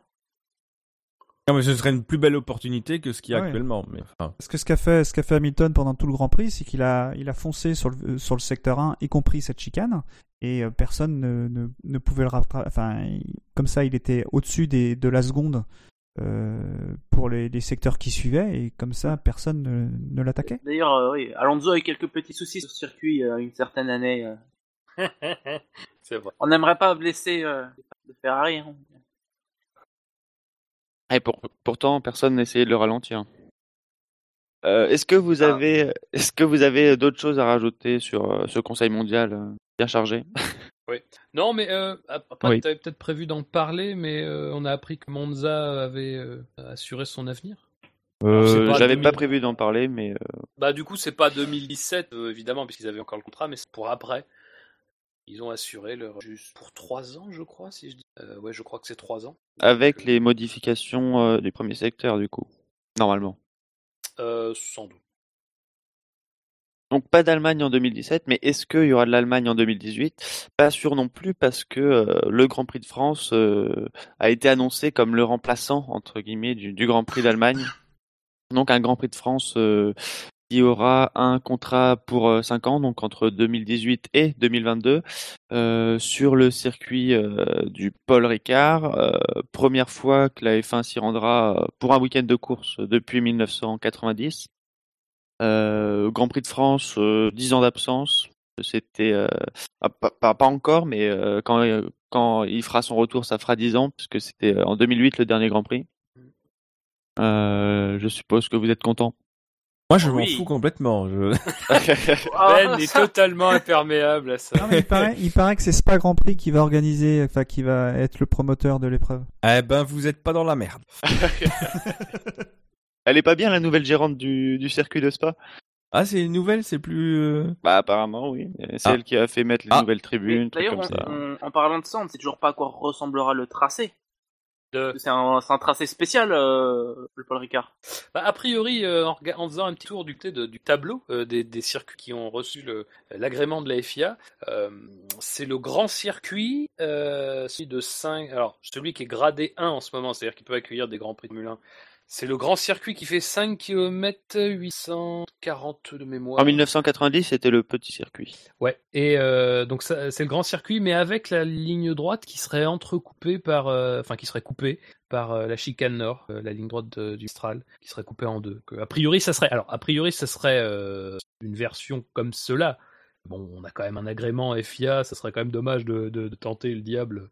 Euh, mais voilà, a priori, ce serait cette version-là, euh, ligne droite, euh, ligne droite avec chicane. Donc un circuit clairement très très chiant. Ah bah ça c'est le problème. Hein. Enfin bon, évidemment très enfin en- content, content du retour du Grand Prix Ouais, France. content du Grand Prix. Après, de- sincèrement, euh, encore une fois, moi je vais dire ce que j'ai déjà dit, euh, il y a, et puis ça date pas d'hier, mais dans, dans le SAV il y a quelques années, c'est que, encore une fois, euh, moi sincèrement, si c'était pas revenu, ça aurait pas été très grave. Une fois, c'est sans pas, enfin, je veux pas tomber dans des trucs bassement matériels, mais c'est quand même de l'argent, c'est de l'argent qui va être payé par les collectivités, c'est en général de l'argent qui est un peu perdu, puisque euh, ça fait quand même rarement des bénéfices, même si euh, aujourd'hui on nous a un projet qui serait euh, le double de ce que ça coûte. Après, encore une fois, il revient. Bon, ça sera quand même à totalement finaliser, hein, parce qu'il reste quand même des petites étapes juridiques, euh, notamment de la création bah, de, la, de la structure juridique qui sera euh, chargée de porter ce projet. Hein. C'est pas c'est pas totalement fait, même si visiblement on est quand même sur la bonne voie euh, par rapport à tout ce qui est euh, les années précédentes. Euh, après, ayant dit cela, euh, voilà, c'est le Paul Ricard, quoi. Euh, C'est-à-dire que les gens qui euh, se plaignent de- des, des circuits où il y a, beau, il y a beaucoup de dégagement, euh, machin, qu'il n'y a pas assez de gravier, d'herbe ou ce que vous voulez. Bah, là, il n'y a ben, que ça. Bienvenue à voilà, bienvenue à un circuit Gravier sera, euh, et qui sera déjà pas forcément un circuit où le dépassement sera très simple non plus, donc ça reste dans la euh, dans la lignée de ce qu'on a connu. C'est un circuit qui n'a quand même pas non plus produit de grandes courses de Formule 1, même si c'est pas forcément un critère, mais c'est quand même intéressant de noter que ça a jamais été non plus des grands prix euh, hautement spéculaires. Euh, et oui, effectivement, c'est circuit, euh, c'est Personne dépasse. beaucoup de dégagement. Euh, encore une fois, moi, je, je, je l'ai toujours dit, si le, un Grand Prix de France revenait, euh, d'accord, mais si on pouvait éviter le Paul Ricard, ça serait pas mal. Bon, ben voilà, euh, faudra faire avec. Encore une fois, un, un, un circuit qui a priori est pas un circuit qui favorise les, les dépassements ou en tout cas les qui, a priori ne favorise pas les grandes courses peut être un circuit sur lequel il peut y avoir des très belles courses. hein. On en a vu les dernières années, faut pas, faut pas non plus euh, le nier. Voilà. Il faut qu'il pleuve, hein. c'est- un enthousiasme très mesuré euh, pour ma part, euh, même si évidemment je suis content que voilà que l'on se revienne. Mais bon, pas, j'étais pas non plus en, réclame, en, en réclamation totale de, de, de, de, de ce retour. Ah, moi, c'est moi, c'est juste purement personnel. Je me suis toujours euh, promis étant gosse que j'allais aller un jour au Grand Prix de France. Enfin, à l'époque, c'était Manicourt. J'ai pas pu y aller parce que voilà. Mais euh, voilà, Euh, là, je compte y aller. Ah, ça y est, tu mets déjà des, des sous de côté là. Ah, mais euh, ouais. Enfin, j'avais Mais en commencé plus. bien avant l'annonce, hein, mais euh, Mais, en la plus. drogue. dans la vie. Hein. Mais en plus. Parce que Ah, bien mais- Paul Ricard, c'est qu'on peut être assuré d'avoir une course euh, sur piste mouillée. Si jamais c'est oui, trop si chiant. le système se déclenche euh, accidentellement. Ben, Ouais, si jamais Bernie s'assoit dessus sans faire euh, exprès. C'est ça qui a, à mon avis, convaincu Ecclestone. Oui. Non, Non, mais au moins, on aura, enfin, dans les tribunes, je pense qu'il y aura la, la vue, sur, vue assez claire sur la course. Euh, t'es jamais C'est allé assez alors. plat, enfin, T'es jamais allé. voilà. Parce que je crois pas qu'il y ait de tribunes. Je crois pas qu'il y ait de tribunes dans la ligne droite du, Mis- du Mistral. Non, mais Ils vont en faire. Ils, Ils vont en mettre, Euh, ouais, la ligne droite du Mistral, elle est longue. Ouais, mais c'est que des Ils ont dégagements. annoncé, Il y a pas ils de. ont annoncé 65 à 70 000 euh, spectateurs. Je pense que c'est euh, dans le ligne droite de départ euh, et puis euh, aussi avant avant la ligne droite de départ qu'ils en mettent. Mais dans, dans le- Mistral, c'est pas possible parce qu'il faut faudrait mettre des on appelle ça des, des rails là, il n'y a pas. Et ce serait vraiment très très loin sinon. Euh, je, enfin, moi, c'est pas un circuit qui me plaît hein, vraiment beaucoup. Euh, mais ceci dit, euh, comme, comme femme, c'est bien si le Grand Prix de France revenait. J'utilise l'imparfait enfin, en vue d'inconditionnel parce que j'en suis pas encore sûr. Autant pour Rosberg, c'est acté, autant il y a encore beaucoup, autant, il y a encore beaucoup de si sur, sur cette candidature.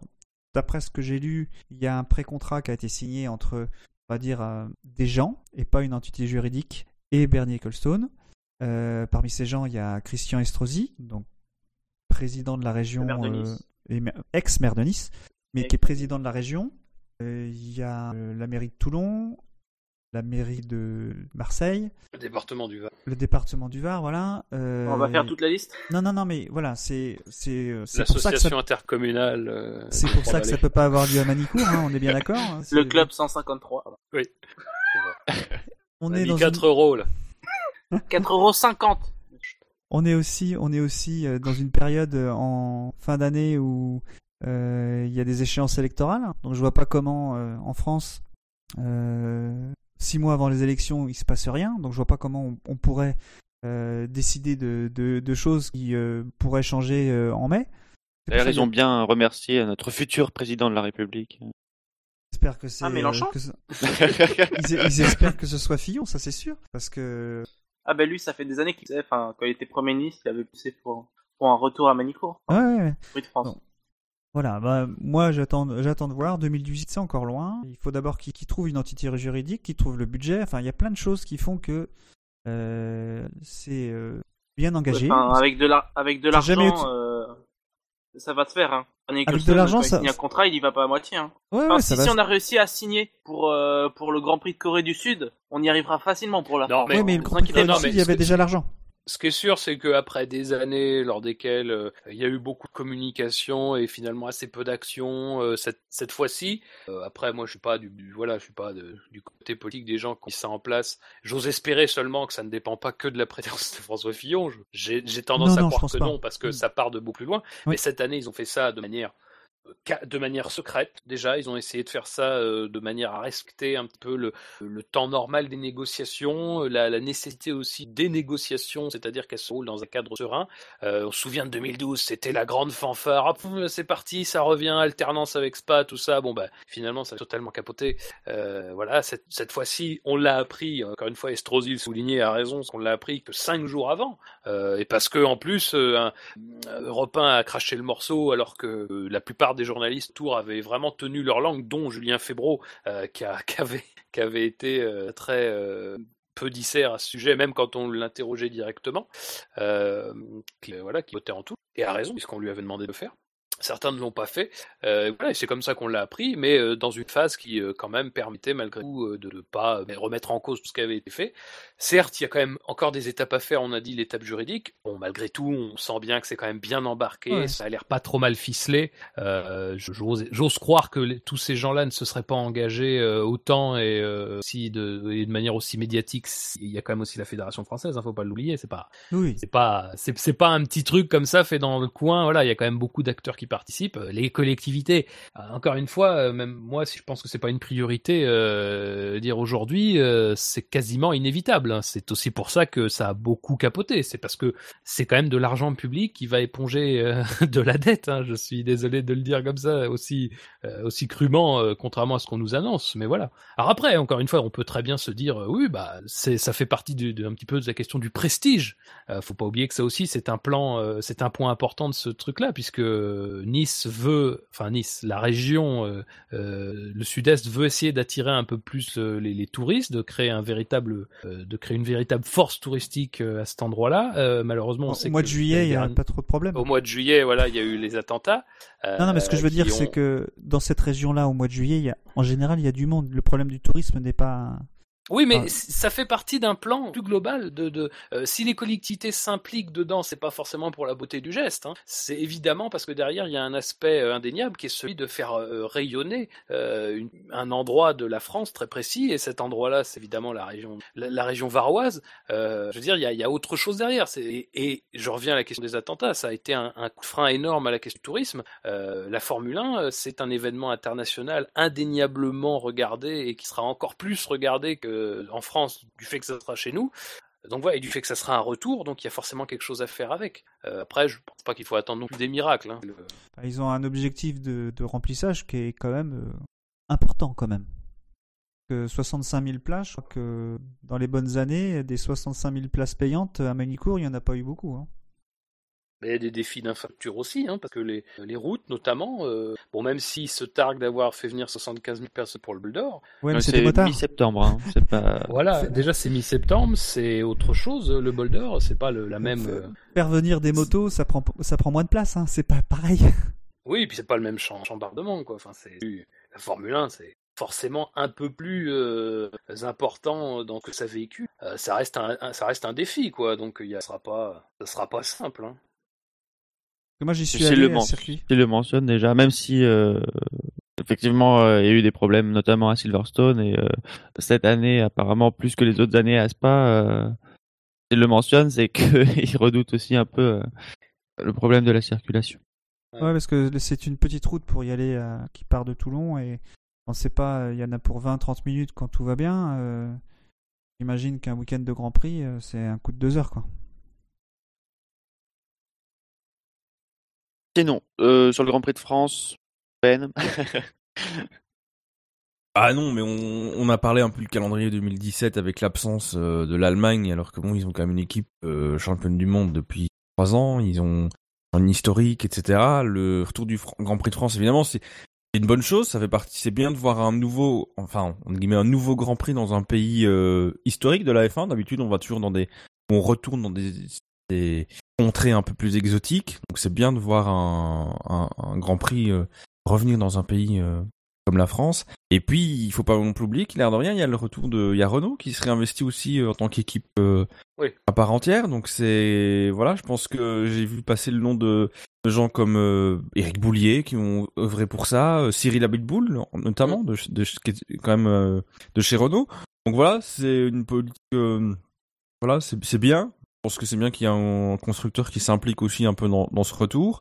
Euh, après le Ricard, euh, voilà, pas, je me suis pas penché euh, plus que ça sur le sur le circuit euh, en lui-même, mais voilà, c'est entre guillemets c'est un nom qui sonne bon la nostalgie et qui est peut-être vendeur sans sans l'être parce que voilà, peut-être pas non plus le dans les faits le, circuit le plus excitant du monde, mais voilà après un circuit simple ou enfin voilà on n'a pas besoin d'avoir euh, on peut avoir des surprises, des circuits euh, pas exceptionnels sur lesquels on a des, des belles courses à l'occasion. Euh, Ap- Après, il faut pas non plus oublier qu'il y a quand même aussi donné. Alors évidemment, c'est pas c'est pas les deux choses sont pas liées directement parce qu'évidemment les choses les négociations du Grand Puteau, mais on voit qu'il y a quand même des destinations asiatiques, la Malaisie, euh, qui, quand même remettent en cause euh, l'organisation de leur Grand Prix pour des raisons qui sont euh, pas forcément les mêmes d'ailleurs, aboutissent à la même conclusion, c'est-à-dire que pe- peut-être que dans 3-4 ans on n'aura plus ces Grands Prix là. On, sait que, même si on en parlera plus tout à l'heure, Liberty euh, voudrait euh, avoir un calendrier qui soit plus, euh, plus fourni encore que celui qu'on a eu cette année. Si on perd même ne serait-ce qu'une de ces deux dates, en plus des, des, des, des grands prix dont il y a quand même une incertitude, l'Allemagne c'est quand même un grand prix qui disparaît, le Brésil, bon potentiellement il y a toujours un, petit danger qui peut planer. Voilà, il y a voilà le, le retour d'un Grand de France, ça peut quand même aussi devenir un enjeu important pour la Formule 1 en elle-même. Euh, donc euh, il y, a, sans doute une volonté, quelque chose qui a été bien fait, mais qui peut concorder avec une volonté euh, de, bah, justement d'étoffer le calendrier et peut-être de le faire de manière un peu plus, comment dire, de le faire de manière un peu plus proche des équipes avec une destination qui est quand même moins contraignante euh, pour, euh, pour les équipes que d'aller à Singapour, d'aller en Malaisie, même si encore une fois il y a organisé en Formule 1, mais ça reste quand même un voyage que les hommes ont à faire, que le matériel a à faire, euh, dans un calendrier qui serait encore plus important si jamais on y arrive un jour. Il faudra qu'on réfléchisse intelligemment parce qu'on pourra plus continuer comme ça, avoir comme cette année une semaine entre Bakou et le Canada, quoi. C'est, pas possible. Ça peut être intéressant d'avoir un cœur stratégique en Europe. Après, quelque chose dont on n'a pas forcément parlé, mais c'est la question de la date, qui est quand même pas, fi- qui est quand même pas fixée, quoi. Euh, on a entendu beaucoup de choses. euh, On, on a entendu, ouais. ouais, fin août, début septembre. On a entendu début juillet, euh, mi-juillet même. euh, c'est, c'est, Après, du coup, ça pose la question de savoir si on compresse la fin de saison, si on renvoie Spa ou Monza euh, avant la pause euh, estivale. Ouais, Bah, après, il n'y a aucune info. euh, Ou alors, je, l'ai- je suis passé à côté, mais non, non, euh, parce que euh, Estrosi a dit à l'été 2018. Donc, euh, Ouais. euh, voilà, disons que il a- c'est, vraiment large, quoi, le spectre des possibilités. faudra voir au moment des premiers calendriers provisoires. Moi, je crois pas que le Grand Prix d'Allemagne va disparaître en 2018. Je pense que l'idée, euh, c'est que ce Grand Prix, euh, peut-être la date du Grand Prix d'Allemagne euh, soit utilisée par la France, mais une semaine après, tu peux mettre le Grand Prix d'Allemagne juste derrière. C'est pas en termes de logistique, ça passe facilement. Il n'y a pas beaucoup de distance. Je vois pas l'Allemagne arrêter complètement, en- surtout à Hockenheim, qui est un circuit qui est viable bien plus que le Nürburgring. Je vois pas l'Allemagne Bah, a priori, l'Allemagne, de toute, fa- de toute façon, ils, ils ont un engagement pour 2018. A priori, euh, sauf euh, indication contraire, parce que cette année, c'est un cas très particulier, on en a déjà parlé, c'est pas le Nürburgring a fait défection, donc on s'est dit, allez, Hockenheim, euh, s'il te plaît, machin. Donc, bon, dans ces conditions-là, c'est un peu difficile de mettre en place quelque chose qui soit forcément acceptable par, par l'Allemagne. Mais bon, en 2018, a priori, il y a moins de barrières. A priori, encore une fois.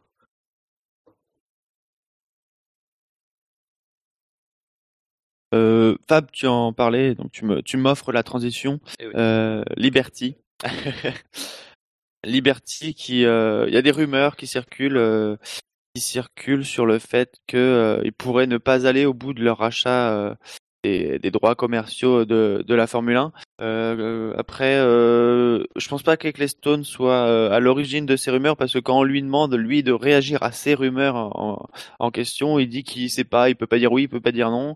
Euh, donc il sait même pas s'ils vont payer. euh, franchement, en fait, euh, il sait pas quoi. Il en sait pas plus que nous, donc je pense pas que ça vienne de lui les rumeurs. Après, peut-être qu'il aurait pu dire si c'était sûr que oui, ça allait se faire, mais franchement, quand je... en fait, quand je voyais le titre de l'article, quand j'ai vu les déclarations d'Ecclestone, je me suis dit mais pourquoi en fait il y a un article là-dessus et en fait c'est juste des rumeurs qu'on a rapportées apparemment avec Ecclestone. Même si euh, aurait pu euh, lancer euh, les rumeurs dans la presse. euh. C'est pas du tout son style. Bah, moi, je trouve que c'est. Bah, Ecclestone, il a presque intérêt à, à colporter ses rumeurs parce que. je- et bon, on sait qu'il est âgé, que il va pas faire les 20 ans, de- les 20 prochaines années de la F1, même s'il a une santé de fer, mais euh, on peut supposer qu'à un moment ou à un autre, il va devoir laisser la main. Et peut-être que Liberty, euh, pour lui, c'est une, euh, c'est une incertitude pour pouvoir continuer à, à, organiser la F1, euh, euh, faire de son jouet ce qu'il a envie de faire, et que Liberty veut, aller vers les réseaux sociaux, veut peut-être changer de, de, de, de patron, de, de directeur général, qui était, qui était Colstone. Donc voilà, est-ce que...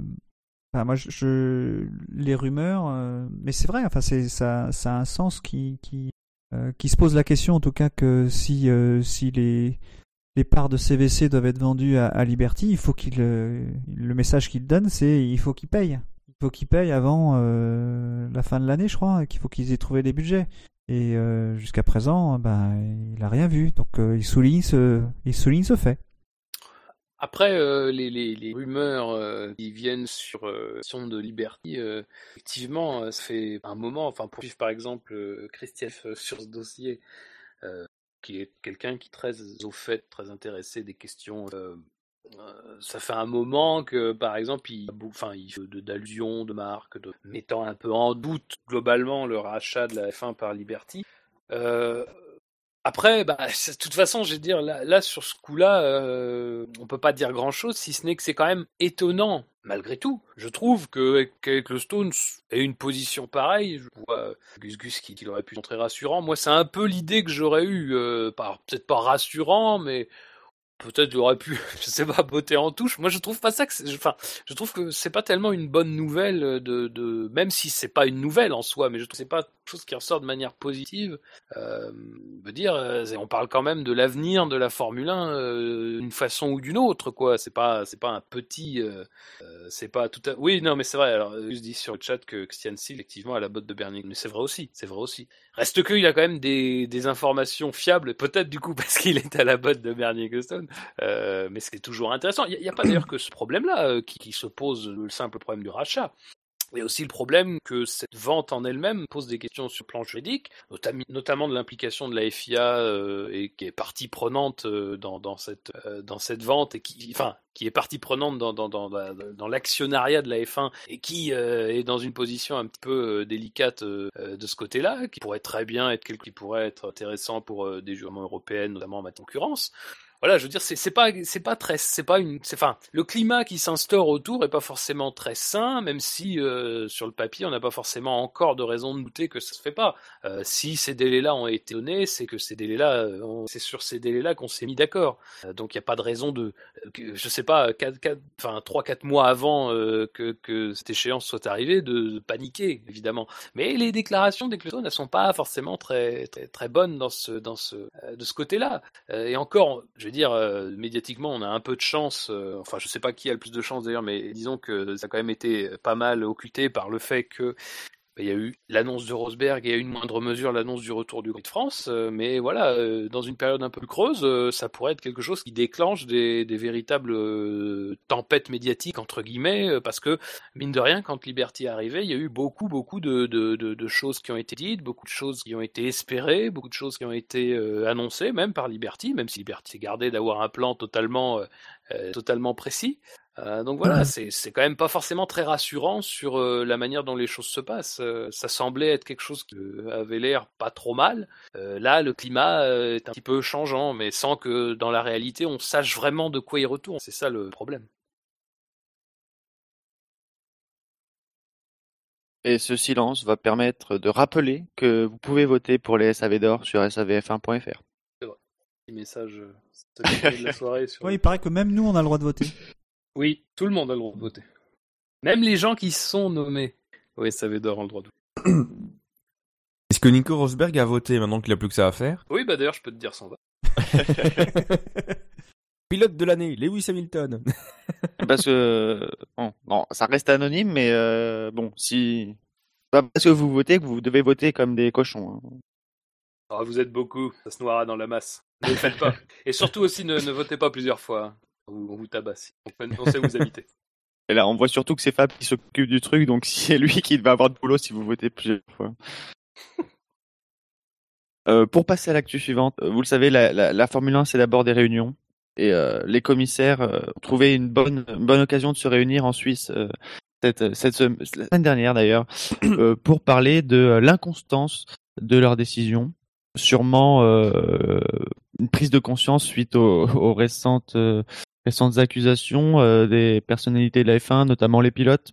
Et donc, ils se sont dit que ce serait peut-être bien euh, d'être plus constant dans, dans ces décisions et de mettre de nouveaux systèmes en place, comme par exemple euh, de regarder les décisions qui ont été prises dans le passé et de se réunir, par exemple, plusieurs fois dans l'année pour pour discuter des décisions qui ont été prises sur le début de l'année. Euh, il est évoqué aussi un système qui est qui est en place dans un c'est quoi c'est le la fédération de en Allemagne je crois. Ouais en Allemagne. Ouais, pour le DTM il me semble. Ont des euh, des conférences vidéo pour euh, pour évaluer euh, les décisions qui ont été prises.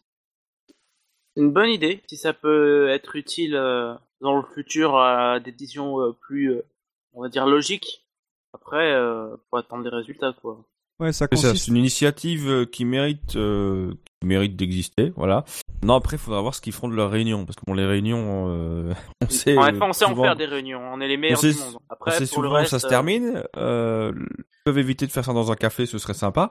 Mais euh, voilà, après, toujours intéressant, peut-être parfois de, de revoir des décisions prises en analysant ça un peu plus à froid que, dans, le week-end de course et de pouvoir peut-être euh, en tirer des leçons pour de des, des, des, décisions à venir. Voilà, c'est c'est comme toutes les décisions qu'on qu'on prend en manière de, de règlement, etc. On, on jugera un peu sur pièce. Voilà, on va pas commencer à descendre totalement des initiatives qui sont prises. À voir, quoi. Je suis un peu étonné de votre, votre réaction parce que très simplement que je- ça me fait peur hein, ce, truc-là parce que enfin moi ça me semblait être enfin moi ça me paraît être le minimum qu'on devrait attendre de commissaires. Moi ça me en fait ça prouve à quel point les- la question des commissaires de course en Formule 1 est à l'âge de pierre quoi finalement. Je trouve ça incroyable que, que, que comme ça, euh, tranquillement, les mecs te disent oui, bah on a évoqué la possibilité de se réunir de temps en temps dans la saison à intervalles réguliers. Euh, Moi, je, enfin, je pensais que c'était quelque chose qui était fait euh, après chaque course, quoi. C'est pour dire si vraiment j'étais loin du compte. Et quand j'ai vu ça, ah, j'ai fait là, bon. À un moment donné, encore une fois, tout au long de la saison, on remet en cause la constance et tout, mais on peut trouver des, on peut trouver, déjà, on peut trouver des choses, tout simplement, qui s'appellent les différences entre les situations. Effectivement, des, fois, même si nous on le perçoit pas, il y a des différences entre les situations. Euh, voilà. Euh, si après, c'est à nous aussi de mettre un peu d'eau dans notre vin et de chercher ces différences qu'on n'a pas forcément euh, tout de suite sous les yeux et qu'on ne nous explique pas forcément tout de suite. Mais bon, il y a ça. Il y a aussi le fait, tout simplement, que eh ben, c'est humain. Sur euh, sur sur des sur plusieurs jurys de quatre personnes, tu auras des jurys sévères, tu auras des jurys cool, tu auras des jurys au milieu, tu auras des jurys partagés, tu auras des jurys unanimes. Euh, c'est normal, ça c'est tout à fait normal. Mais que il n'y ait pas un véritable plan derrière de, de, de, révision, enfin de, de revisionnage de chaque décision, d'explication. de- Moi, je trouve ça incroyable. Et on parle d'un, on parle d'un sport euh, quand même qui, c'est pas un petit sport en termes d'intérêt financier, c'est pas un petit sport en termes d'intérêt sportif.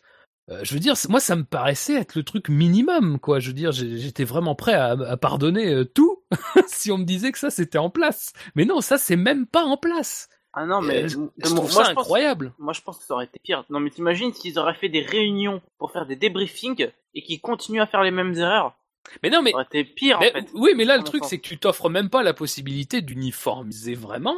Tu tu t'offres même pas la possibilité de corriger potentiellement tes erreurs. Tu t'offres aucune possibilité. C'est- C'est c'est quoi leur truc? C'est de se réunir à chaque fin d'année pour dire ah oui, donc cette année, oui, il y a quand même eu un gros problème sur les limites de piste. Faudra pas faire ça l'année prochaine. Allez, salut. euh. Bon, moi, je trouve ça vachement light, quoi. Alors, je- évidemment, j'imagine bien que c'est pas aussi simple que ça et que les mecs sont pas non dans plus un livrés à resto. eux-mêmes C'est dans un resto Évidemment, 3 non, étoiles, hein, normalement. ils sont pas livrés à eux-mêmes sur les circuits, et qu'évidemment ils sont accompagnés par des gens déjà qui ont fait les règlements, par des gens qui connaissent les règlements. On Ah, sait très bien que Charlie Whiting, on sait très bien que Charlie Whiting, par exemple, euh, même s'il euh, n'est pas est normalement pas euh, partie prenante des décisions qui sont prises par les communes de course, on sait très bien qu'il est présent et qu'il accompagne, puisqu'il nous dit souvent que dans certains cas où il n'y a pas forcément eu de décision rendue, bah, il a fait visionner plusieurs fois les images.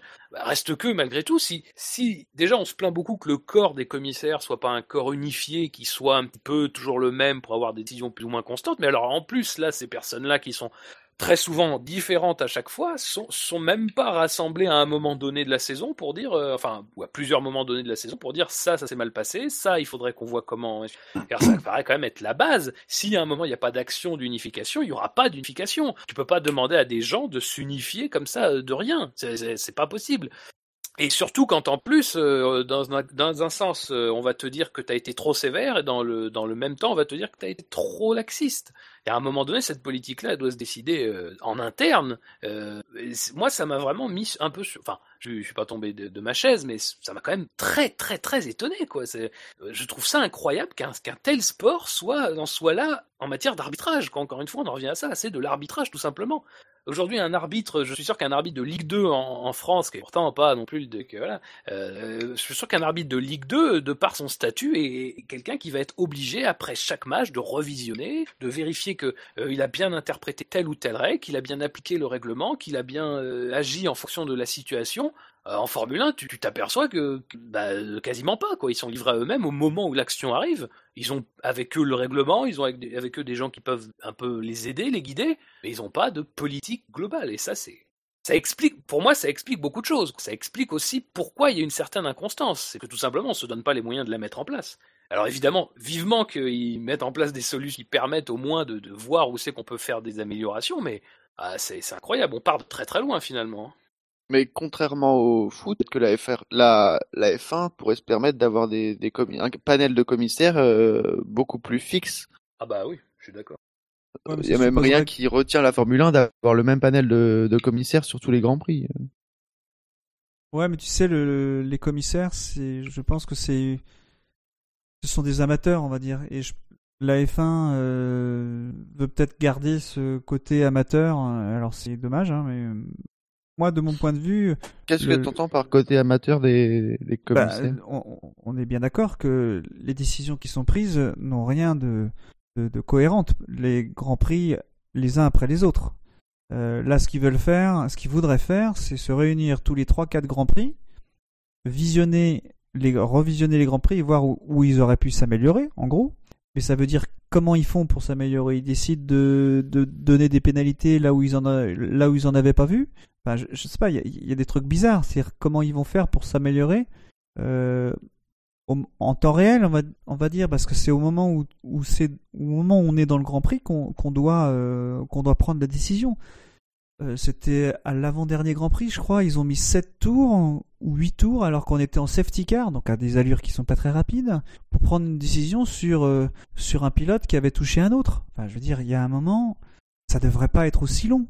Ouais, mais enfin, ça à la limite, ça je serais moins sévère parce que euh, c'est pareil, c'est difficile parfois de, de, enfin, de juger quelque chose, sachant que tu n'auras pas les versions officielles de tout le monde. Euh, Mais, ils l'ont quand même prise la décision. Ils l'ont quand même Oui, prise mais, 15 non, mais minutes après. que- oui, mais c'est parce qu'il y a une nécessité à un moment donné de la prendre cette décision.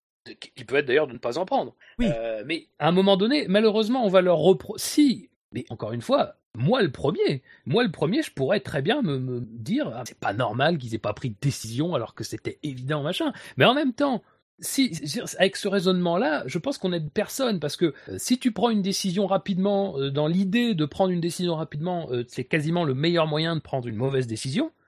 Et si tu prends une décision trop tardivement, on va te dire bah ouais mais c'est trop tard, c'est trop tard. Le pilote il a il a il a sorti l'autre, il a fini avec euh, euh, 12 secondes d'avance. C'était pas à la fin de la course qu'il fallait rajouter 10 secondes à son temps. Ça n'a aucun ça n'a aucun impact. Ce qui est vrai aussi. Encore une fois, ce qui est vrai aussi d'une certaine manière. Donc la, jauge à ce niveau-là du temps, de toute façon, ça, ça ne satisfera jamais personne. Certes, il y a eu des décisions des fois qui ont été rendues de manière bien trop tardive ou bien trop, euh, bien trop vite. Mais ça, à la limite, c'est pas tellement le problème. Enfin, c'est difficile. Tu peux pas leur reprocher d'un côté de vouloir chercher euh, le meilleur, enfin, les meilleures, euh, comment dire, justifications pour la décision, et puis d'un côté, tu vas leur dire ah ouais, mais là, vous auriez peut-être pu aller plus vite.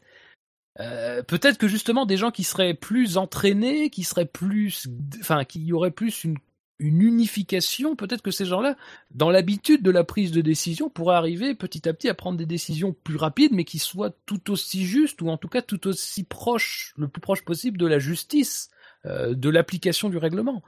Euh, là, euh, là, c'est normal en fait que ce soit le, bordel, parce qu'il n'y a pas d'organisation finalement. Oui, et puis si tu as des commissaires qui sont, on va dire, des amateurs, euh, connaissent pas tous le règlement par cœur. Enfin, je, veux dire, en France, en, France, bon, on a de la chance, on a Gus Gus, il va pouvoir euh, aller euh, au Grand Prix de France 2018, faut qu'il pose sa candidature en tant que commissaire principal. Mais combien connaissent le règlement comme Gus Gus le connaît aujourd'hui? Combien il y en a? Il y en a à la fédération, il y en a peut-être à la FOM. Charlie Whiting doit le connaître, mais tous les autres connaissent Non, pas. après, après, le, après la question euh, du, du, règlement, le règlement est écrit aussi pour qu'on puisse y accéder facilement. C'est évident que quand, avant de prendre une décision, d'ailleurs de toute façon, comme d'ailleurs tout comme n'importe quelle décision de justice dans le monde, en tout cas dans, dans justice fonctionne, euh, il est évident que tu as d'abord accès aux documents et notamment aux articles qui concernent euh, l'infraction euh, qui est supposée et qu'après tu l'appliques. Je veux dire que les gens ne connaissent pas par cœur le règlement. Encore une fois, euh, c'est normal. C'est pas quelqu'un qui connaît parfaitement le règlement, ça n'existe pas. Euh, quelqu'un qui connaît un article de règlement qui va avoir à appliquer, c'est déjà proche de ce qu'est la vérité. Et de toute façon, même si la personne ne le connaît pas, Bon, je doute quand même, je pense que tu exagères un petit peu sur la question de la connaissance du règlement. Mais voilà, de toute façon, ils ont accès au règlement, ils ont accès à des gens qui ont écrit le règlement, ils ont accès à mmh. une interprétation. Oui, du mais règlement. pas en temps réel, pas au moment de la course. Ils peuvent pas réagir ah. aussi vite s'ils ne connaissent pas le règlement. Et c'est pour ça qu'avoir avoir des, des, commissaires euh, uniques, hein, parce qu'en fin de saison, on a vu plusieurs fois des, des, des plans de, de la, la room où euh, où ils ont tous les tous les moniteurs et ils sont je dirais une dizaine une quinzaine peut-être de personnes autour de Charlie Waiting euh, si ces personnes là étaient toujours les mêmes euh, pour les 21 Grands Prix ou 20, enfin peu importe le nombre de Grands Prix, euh, on y gagnerait parce qu'il y aurait déjà une, plus grande cohérence. Ça coûte quoi de les payer des gens qui font ça par passion aussi, qui seraient ravis de participer à la F1 en tant qu'organisme réglementaire? Je veux dire, c'est c'est euh, du bon sens quand ouais, moi pour moi c'est du bon sens. Faut que ce soit des professionnels. Hein. Aujourd'hui, j'ai pas l'impression que ça l'est. Ah, mais ça, je suis d'accord. Mais c'est vrai qu'en l'absence d'une chose comme ça, il faut quand même au moins leur offrir le minimum de. Enfin, en tout cas, leur donner la possibilité de pouvoir s'unir. Encore une fois, je n'ai pas de doute compétent, c'est pas la question, mais c'est forcément euh, sur les différences qu'il peut y avoir. Le problème, c'est qu'en encourageant à la fois la diversité des gens que tu vas avoir, et notamment la diversité plus médiatique des commissaires, c'est-à-dire le commissaire pilote. On voit très bien qu'il y a une grande diversité, euh, même, même sans, sans avoir l'historique des décisions prises par les commissaires, ce qui serait d'ailleurs intéressant, rien que pour voir. Mais d'une certaine manière, on peut chacun le faire. Hein. Euh, les documents sur les sont tout accessibles de ce côté-là, il n'y a pas de problème. Mais rien que là-dessus, on pressent qu'il y a des gens qui vont être peut-être plus, lax... enfin, pas laxistes, mais en tout cas qui vont être un peu moins lâches, un peu plus relâchés sur la question permissif. Voilà, merci permissif sur la question du règlement et d'autres qui vont être un petit peu plus sévères, ne, ne serait-ce que parce que parce qu'on connaît d'eux dans ce qu'ils peuvent nous donner dans des discours, par exemple à la presse. Et bon, on peut imaginer que c'est exactement la même chose pour les trois autres personnes, qui sont des personnes d'horizons divers, qui peuvent être parfois les mêmes, mais qui vont être globalement différents, des gens qui peuvent être gus-gus, des gens qui vont être nommés par l'association locale. Euh, donc déjà, euh, rien que de ce côté-là, tu peux avoir aussi une culture automobile qui sera différente, et ça, ça appartient à, chacune des cultures, et c'est évidemment pas remettre en cause. Donc voilà, c'est tout ça, c'est bien de faire cette, de prôner une certaine diversité, machin, mais euh, au moins donnons-leur les moyens de s'unir euh, dans une même interprétation ou dans une interprétation proche. Euh, on peut comprendre qu'il y a des cas dans lesquels, allez, même si c'est peu ou prou la même action, on va avoir une interprétation différente parce qu'il y a des circonstances, parce que blabla. Ça ça c'est justement à eux aussi de nous, enfin en tout cas au moins de le mettre en avant. Mais là, bon, c'est pas les mêmes. En plus, ils ont pas vraiment de, ils sont pas vraiment de revisionnage. Alors qu'est-ce qu'on, qu'est-ce qu'on fait, quoi? Malheureusement, c'est, c'est, ça, n'est pas tellement étonnant, quoi. C'est, enfin, moi, quand j'ai lu ça, j'ai dit oui. Bon, bah voilà, d'accord. Forcément, ça, ça tout, tout s'explique, quoi. Euh, bon, en tout cas, euh, ils ont dit ça ressemble à, à, quelque chose comme quoi ils, ils, vont, ils se sont mis d'accord pour se mettre d'accord. C'est globalement ça, encore une fois. D'accord. Donc, euh, pour traduire, on aura l'occasion d'en reparler dans, dans, une autre émission euh, d'actu. Euh. Oui, l'année prochaine. Oui, parce qu'il faudrait vraiment une grosse acte pour qu'il y ait une émission d'actu avant. Oui, là, oui. Avant samedi. bah, euh, oui, sûr. Enfin, on peut, il peut peut-être arriver quelque chose entre samedi et plus tard. On n'est pas à l'abri. Oui, oui. Faudra peut-être en parler quand ça arrivera. euh, et parce que euh, une émission d'actu, on va, on va, on va la finir, mais euh, ça peut pas être une émission d'actu sans évoquer Pirelli. Une oui. actu complètement dédiée à Pirelli. et euh, c'est la fin des Pirelli, c'est la fin des tests Pirelli plutôt 2017 avec les voitures mulées euh, qui ont lieu juste après le Grand Prix euh, mardi, mercredi, mardi, euh, mardi ou mercredi après le Grand Prix d'Abu Dhabi sur le sur le circuit. Euh, Red Bull a aligné Ricciardo et Verstappen, Mercedes euh, a aligné un Hamilton malade et un Pascal Verlaine. chez Ferrari, c'est Kimi Raikkonen qui a pris le volant. Et ils ont fait à E5 331 tours apparemment, selon Pirelli, avec 96 composés différents. Donc pour Pirelli, il ne reste plus qu'à, choisir euh, parmi ces composés pour, euh, établir la, gamme de pneus à laquelle on aura le droit à partir euh, des, essais hivernaux. Puisque la prochaine fois que ces pneus rouleront sur des Formule 1, ce sera fin février, lors des premiers essais hivernaux de la, de la saison. Et en tout, sur les 24 jours d'essai qu'il y a eu cette année, c'est 12 000 km, il me semble. Ouais. 12 000 km, c'est ça. C'est ça. Bon. Bah, à part dire que c'est plutôt joli. Bah oui, bah là maintenant, le, le maintenant que Pirelli a, a, eu, disons, une partie qu'il voulait, euh, le travail évidemment, euh, le travail évidemment est entre leurs mains. Ça fait c'est un beau chiffre, hein, 96 composés différents qui ont été testés tout au long de, de, de cette année. Avec des voitures qui sont euh, quand même assez loin euh, oui. de ce qu'elles seront en 2017. Voilà, donc c'est ça. Faudra, faut, faut quand même déjà commencer par rappeler que même si Pirelli a, a pu avoir euh, plus ou moins ce qu'il voulait, parce que bon, je pense pas que tout à fait à l'aise avec le fait de se contenter de 24 journées. Reste qu'ils l'ont eu, euh, ça sera effectivement pas, c'est pas idéal comme préparation, euh, pour la raison que vous citez. Euh, bon, euh, et en plus, c'est un autre problème qui doute déjà été évoqué, mais la, la, moi je considère comme une erreur, c'est-à-dire quand même le fait de pouvoir tester en février-mars dans des conditions qui seraient représentatives, eh ben ça va dépendre du climat espagnol euh, autour de Barcelone. Euh, c'est pas, il n'est pas dit que ce soit un climat euh, de, disons, proche de la moyenne de la saison, comme comme c'est normal, hein, c'est dire aussi. Euh, donc bon, euh, voilà, euh, c'est-à-dire qu'il y a quand même encore beaucoup d'inconnus et malheureusement, on met pas Pirelli dans les bonnes conditions, même si voilà, ça c'est une acte qui date depuis longtemps, mais encore une fois, le, le rappeler, hein, Pirelli aurait bien aimé aller à Bahreïn, tester les pneus dans des conditions plus chaudes et malheureusement, eh ben ça s'est pas fait. pourtant, il semblait y avoir quand même une majorité des pour, donc ce qui s'est pas pourquoi? Ça, je ne comprends pas bien. C'est bien dommage pour tout le monde, je pense. Enfin, sauf pour ceux qui ont poussé visiblement, ça allait bien de, de, faire ça, notre ami de chez Red Bull. Donc voilà. Euh, c'est sûr que sur les chiffres, après, bon, c'est évidemment impressionnant. 12 km, 24 journées, euh, des tests qui ont été faits dans des conditions qui étaient plutôt bonnes, à part euh, malheureusement les tests. Oui, c'est impressionnant les chiffres, mais finalement, ça aurait pu être encore, encore ah oui, plus bah oui. avec cette journée, ces deux journées qui ont été, ouais. qui ont été perturbées par la pluie à Barcelone. C'est l'occasion de tester les pneus pluie, c'est pas la oui, force parce que de Pirelli pas comme si, plus. C'est pas comme s'il y en avait pas besoin. Ouais, mais c'est pas comme s'ils en avaient profité non plus de cette pluie.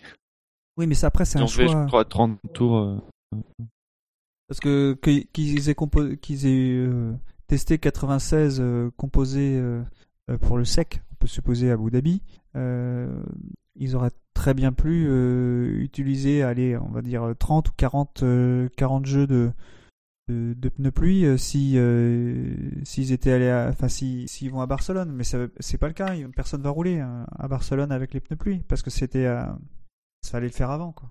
Aujourd'hui, les pneus pluie, c'est un vrai problème. Et, Ouais, mais euh, après- enfin, c'est un vrai problème, mais de, enfin, le, vrai problème, c'est ce qu'on donne à Pirelli. Une fois, Euh, on demande des choses impossibles à Pirelli. D'ailleurs, je suis parmi les premiers à critiquer Pirelli, mais faut reconnaître que tes cas permanents qu'ils avaient à faire entre très peu de journées d'essai et euh, le fait d'avoir des pneus avec une performance euh, limitée, une usure prononcée, euh, voilà, enfin, faut quand même aussi être. Et les journées d'essai sous la pluie, il faut de toute façon les journées d'essai globalement, une fois qu'ils mettent le sous la gorge de tout le monde en disant c'est très simple, si vous ne donnez pas ça, au moins on va se barrer. Enfin, euh, S'ils font pas ça, euh, personne les prend au sérieux. À un moment donné, on peut pas dire. euh, D'ailleurs, euh, peut pour les parler SAV de- Voilà, oui, c'est vrai. On peut pas parler de, de Pirelli comme si euh, ils étaient, c'était que de leur faute, quoi. Je veux dire, on leur demande des choses, on leur donne pas les moyens de le faire. C'est logique qu'on n'ait pas un produit qui soit totalement idéal. Euh, et, et cette année encore, je suis désolé, mais ça va être exactement la même chose. Alors effectivement, c'est pas de bol, ça tombe en même temps qu'un changement réglementaire, mais dans ce changement réglementaire, il y a quand même une donnée très importante qui va être le pneu. Euh, Bon, alors même si on abandonne l'idée de dégradation, euh, philosophie de dégradation pour revenir à quelque chose d'un peu plus normal, bon, reste que, est-ce que ça satisfera totalement tout le monde? Bon, bah, il y a des chances que non. Hein, c'est évident. Est-ce que ça satisfait Pirelli en premier lieu à lire les déclarations? Bon, bah, ils se, évidemment sont contents d'avoir eu 24 journées d'essai avec des voitures euh, qui étaient au mieux des, des possibilités, avec des pilotes qui étaient pour la plupart les pilotes de pointe et de toute façon des pilotes titulaires quasiment à chaque fois. Euh, voilà, reste que, on sent pas un enthousiasme débordant, une joie de vivre exceptionnelle. Euh, bon, euh, moi j'ai surtout l'impression que déjà, déjà ils se disent bon, euh, bon allez, ah bon, allez, on va, on va y aller, hein, bon ça va, on va, on va aller au charbon, ça va être facile, mais bon, on sera là. Bon, voilà, ce qui, ce qui aurait été bien, vraiment la cerise sur le gâteau pour peut-être un petit peu plus de, de logique. Encore une fois, c'est toujours un peu ce dont on manque sur la question des pneus depuis que Pirelli est arrivé, c'est de mettre en place des vrais essais hivernaux sur une destination, au moins sur quatre jours, euh, dans une destination qui aurait permis d'avoir une meilleure fenêtre de test de ces pneus-là. Ce qui n'est pas le cas. Et encore une fois, c'est pas de la faute de Pirelli. Est-ce que Barcelone euh, vient d'une année où euh, ils, testaient les voitures, enfin, ils testaient les pneus, et où Grosjean dit on se pèle les miches, quoi. Donc euh, c'est pas les, Bah oui, c'est ça. c'est pas idéal, quoi. Et chaque année, il y a des gens qui se plaignent. Barcelone, bah ouais, mais bon, quand on, euh, Pirelli propose de les tester dans des conditions, alors effectivement, euh, d'un point de vue logistique, d'un point de vue frais, d'un point de vue, il y a sans doute tout un tas de désavantages pour certaines écuries. Même si bon, euh, il y a des écuries qui seraient totalement capables de gérer les deux, qui a priori ne sont pas pour aller faire des, des tests au soleil, mais euh, c'est étonnant parce que voilà, le pneu c'est quand même le seul truc qui est en contact avec la, Ah oui. il relie la voiture à la piste. Donc c'est quand même, euh, s'il y a un élément dont on doit être quand même euh, sûr, c'est le pneu. Franchement, c'est, enfin, Bon, c'est un peu un ras-le-bol, mais moi j'en ai assez d'entendre la question, économique à un moment donné qui vient toujours mettre. À un moment donné, quand on veut, quand on a des ambitions, euh, dire on peut pas avoir des ambitions low cost, c'est pas compatible. À un moment donné, si tu as des ambitions, si tu as l'ambition de fournir à ton, manufacturier, qui a quand même beaucoup souffert sur ces dernières années, à tort ou à raison, mais qui a quand même beaucoup souffert sur ces dernières années, euh, et qui a, quand même beaucoup pris sur lui pour euh, quand même continuer euh, d'être en Formule 1. Alors, sans doute pas non plus par gaieté de cœur, par bonté envers la Formule 1, mais tout simplement parce qu'il y a aussi des retombées. Enfin, euh, ce qui se prennent Pirelli, si tu t'intéresses un temps soit peu à la F1, c'est quand même souvent des gros sauts de merde. Et, en plus, des gens qui viennent t'expliquer que les pneus c'est quand même pourri, viennent te dire en sus derrière que oui, bah enfin on va quand même pas faire non plus les essais à Bahreïn parce que c'est trop loin, c'est trop cher, machin. À un moment donné, ça suffit. On peut pas tout avoir. Et, et en plus, encore une fois, on parle des pneus en matière de performance, machin, mais tout simplement pour une problématique de sécurité. Euh, si tu testes des pneus dans des conditions qui sont pas optimales à un moment donné, euh, si euh, à des températures qui sont au-dessus de la moyenne, mais pas tellement au-dessus de la moyenne, il se met à avoir des gros problèmes d'usure qui mènent à des problèmes d'explosion.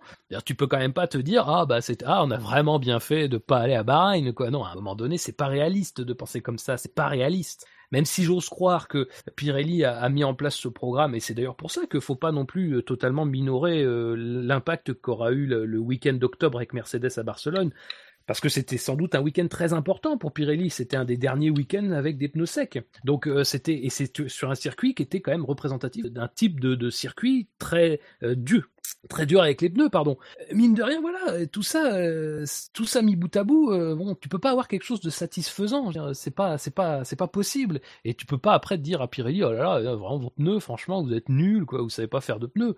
Euh, je sais pas, enfin. Moi, ça sur, me même sans regarder les, sans regarder les dernières années, c'est quand même des, des gens qui ont eu l'ambition de, de faire ce règlement 2017. Donc, euh, oui, mais c'est ça. Rien que le règlement 2017, euh, sans parler des pneus plus larges, euh, faut quand même, euh, même sans les pneus plus larges, fallait quand même faire des essais. Avec... Quand tu as une ambition Bien de faire des voitures à 4, 4 à 5 secondes plus rapides, Bien sûr, tout à fait. bon, maintenant qu'on a parlé de Pirelli, on va pouvoir clôturer cette émission. Euh, L'occasion de rappeler une dernière fois euh, en tout cas une dernière fois dans cette émission parce que vous allez encore en prendre un petit peu sur les réseaux sociaux sûrement euh, que vous pouvez voter pour les SAV d'or euh, sur savf1.fr euh, sur l'article dédié. De toute façon vous l'aurez pas le trouverez pas sinon euh, on rappelle que du coup la cérémonie aura lieu à partir de 19h samedi 10 décembre et que euh, pour ceux qui aiment les endives, même pour ceux qui n'aiment pas, mais surtout pour ceux qui aiment les achever, il y aura, euh, on achève bien les endives euh, le vendredi soir. Et n'hésitez pas à nous contacter donc si vous êtes sur Toulouse dimanche midi et que vous voulez déjeuner avec une partie de l'équipe du SAV. Aussi l'occasion de rappeler que le SAV de la F1 c'est sur iTunes, sur Pod Radio, sur les chaînes Beta et Alpha, sur PodCloud, Facebook, Twitter, at le SAVF1, sur YouTube, sur Stand F1 et sur Actu F1. Parce que, messieurs, la F1 sur Internet, c'est sûr. OVH. SAVF1.fr. oui, c'est sur SAVF1.fr qu'on remercie d'avoir tenu euh, jusque-là. Euh, parce que le SAV de la F1, c'est La famille. Famille. C'est un, c'est un peu en vacances. Pas tout à fait, mais Oui, Ouais, enfin, ça. On est c'est-à-dire que pendant que certains bah, si, prennent si, des si. vacances, Bon. euh, ça allez- veut dire vous- que le SAV, si. euh, C'est bientôt Toulouse, c'est les vacances. Enfin, enfin, il y aura, Ah. euh, disons que voilà, c'est c'est un peu la dernière émission, on va dire classique de la saison. Hein, Hmm. c'est la toute dernière. Mais disons qu'en en, en janvier, il y aura quelques quelques petits trucs qui arriveront. Donc euh, voilà. Donc il y aura, je pense qu'il y aura encore quelques émissions qui arriveront. Ce sera sympa. Peut-être. Donc euh, stay stay tuned. Comme disent Voilà. les jeunes. Restez branchés. Restez branchés. Voilà. Comme disent les vieux. Allez, Comme disent les- bonne journée, bonne soirée, euh, bon après-midi. Bonne soirée à, à vous. ouais. bientôt. À, à samedi, du coup. Salut. Salut. Ciao, ciao.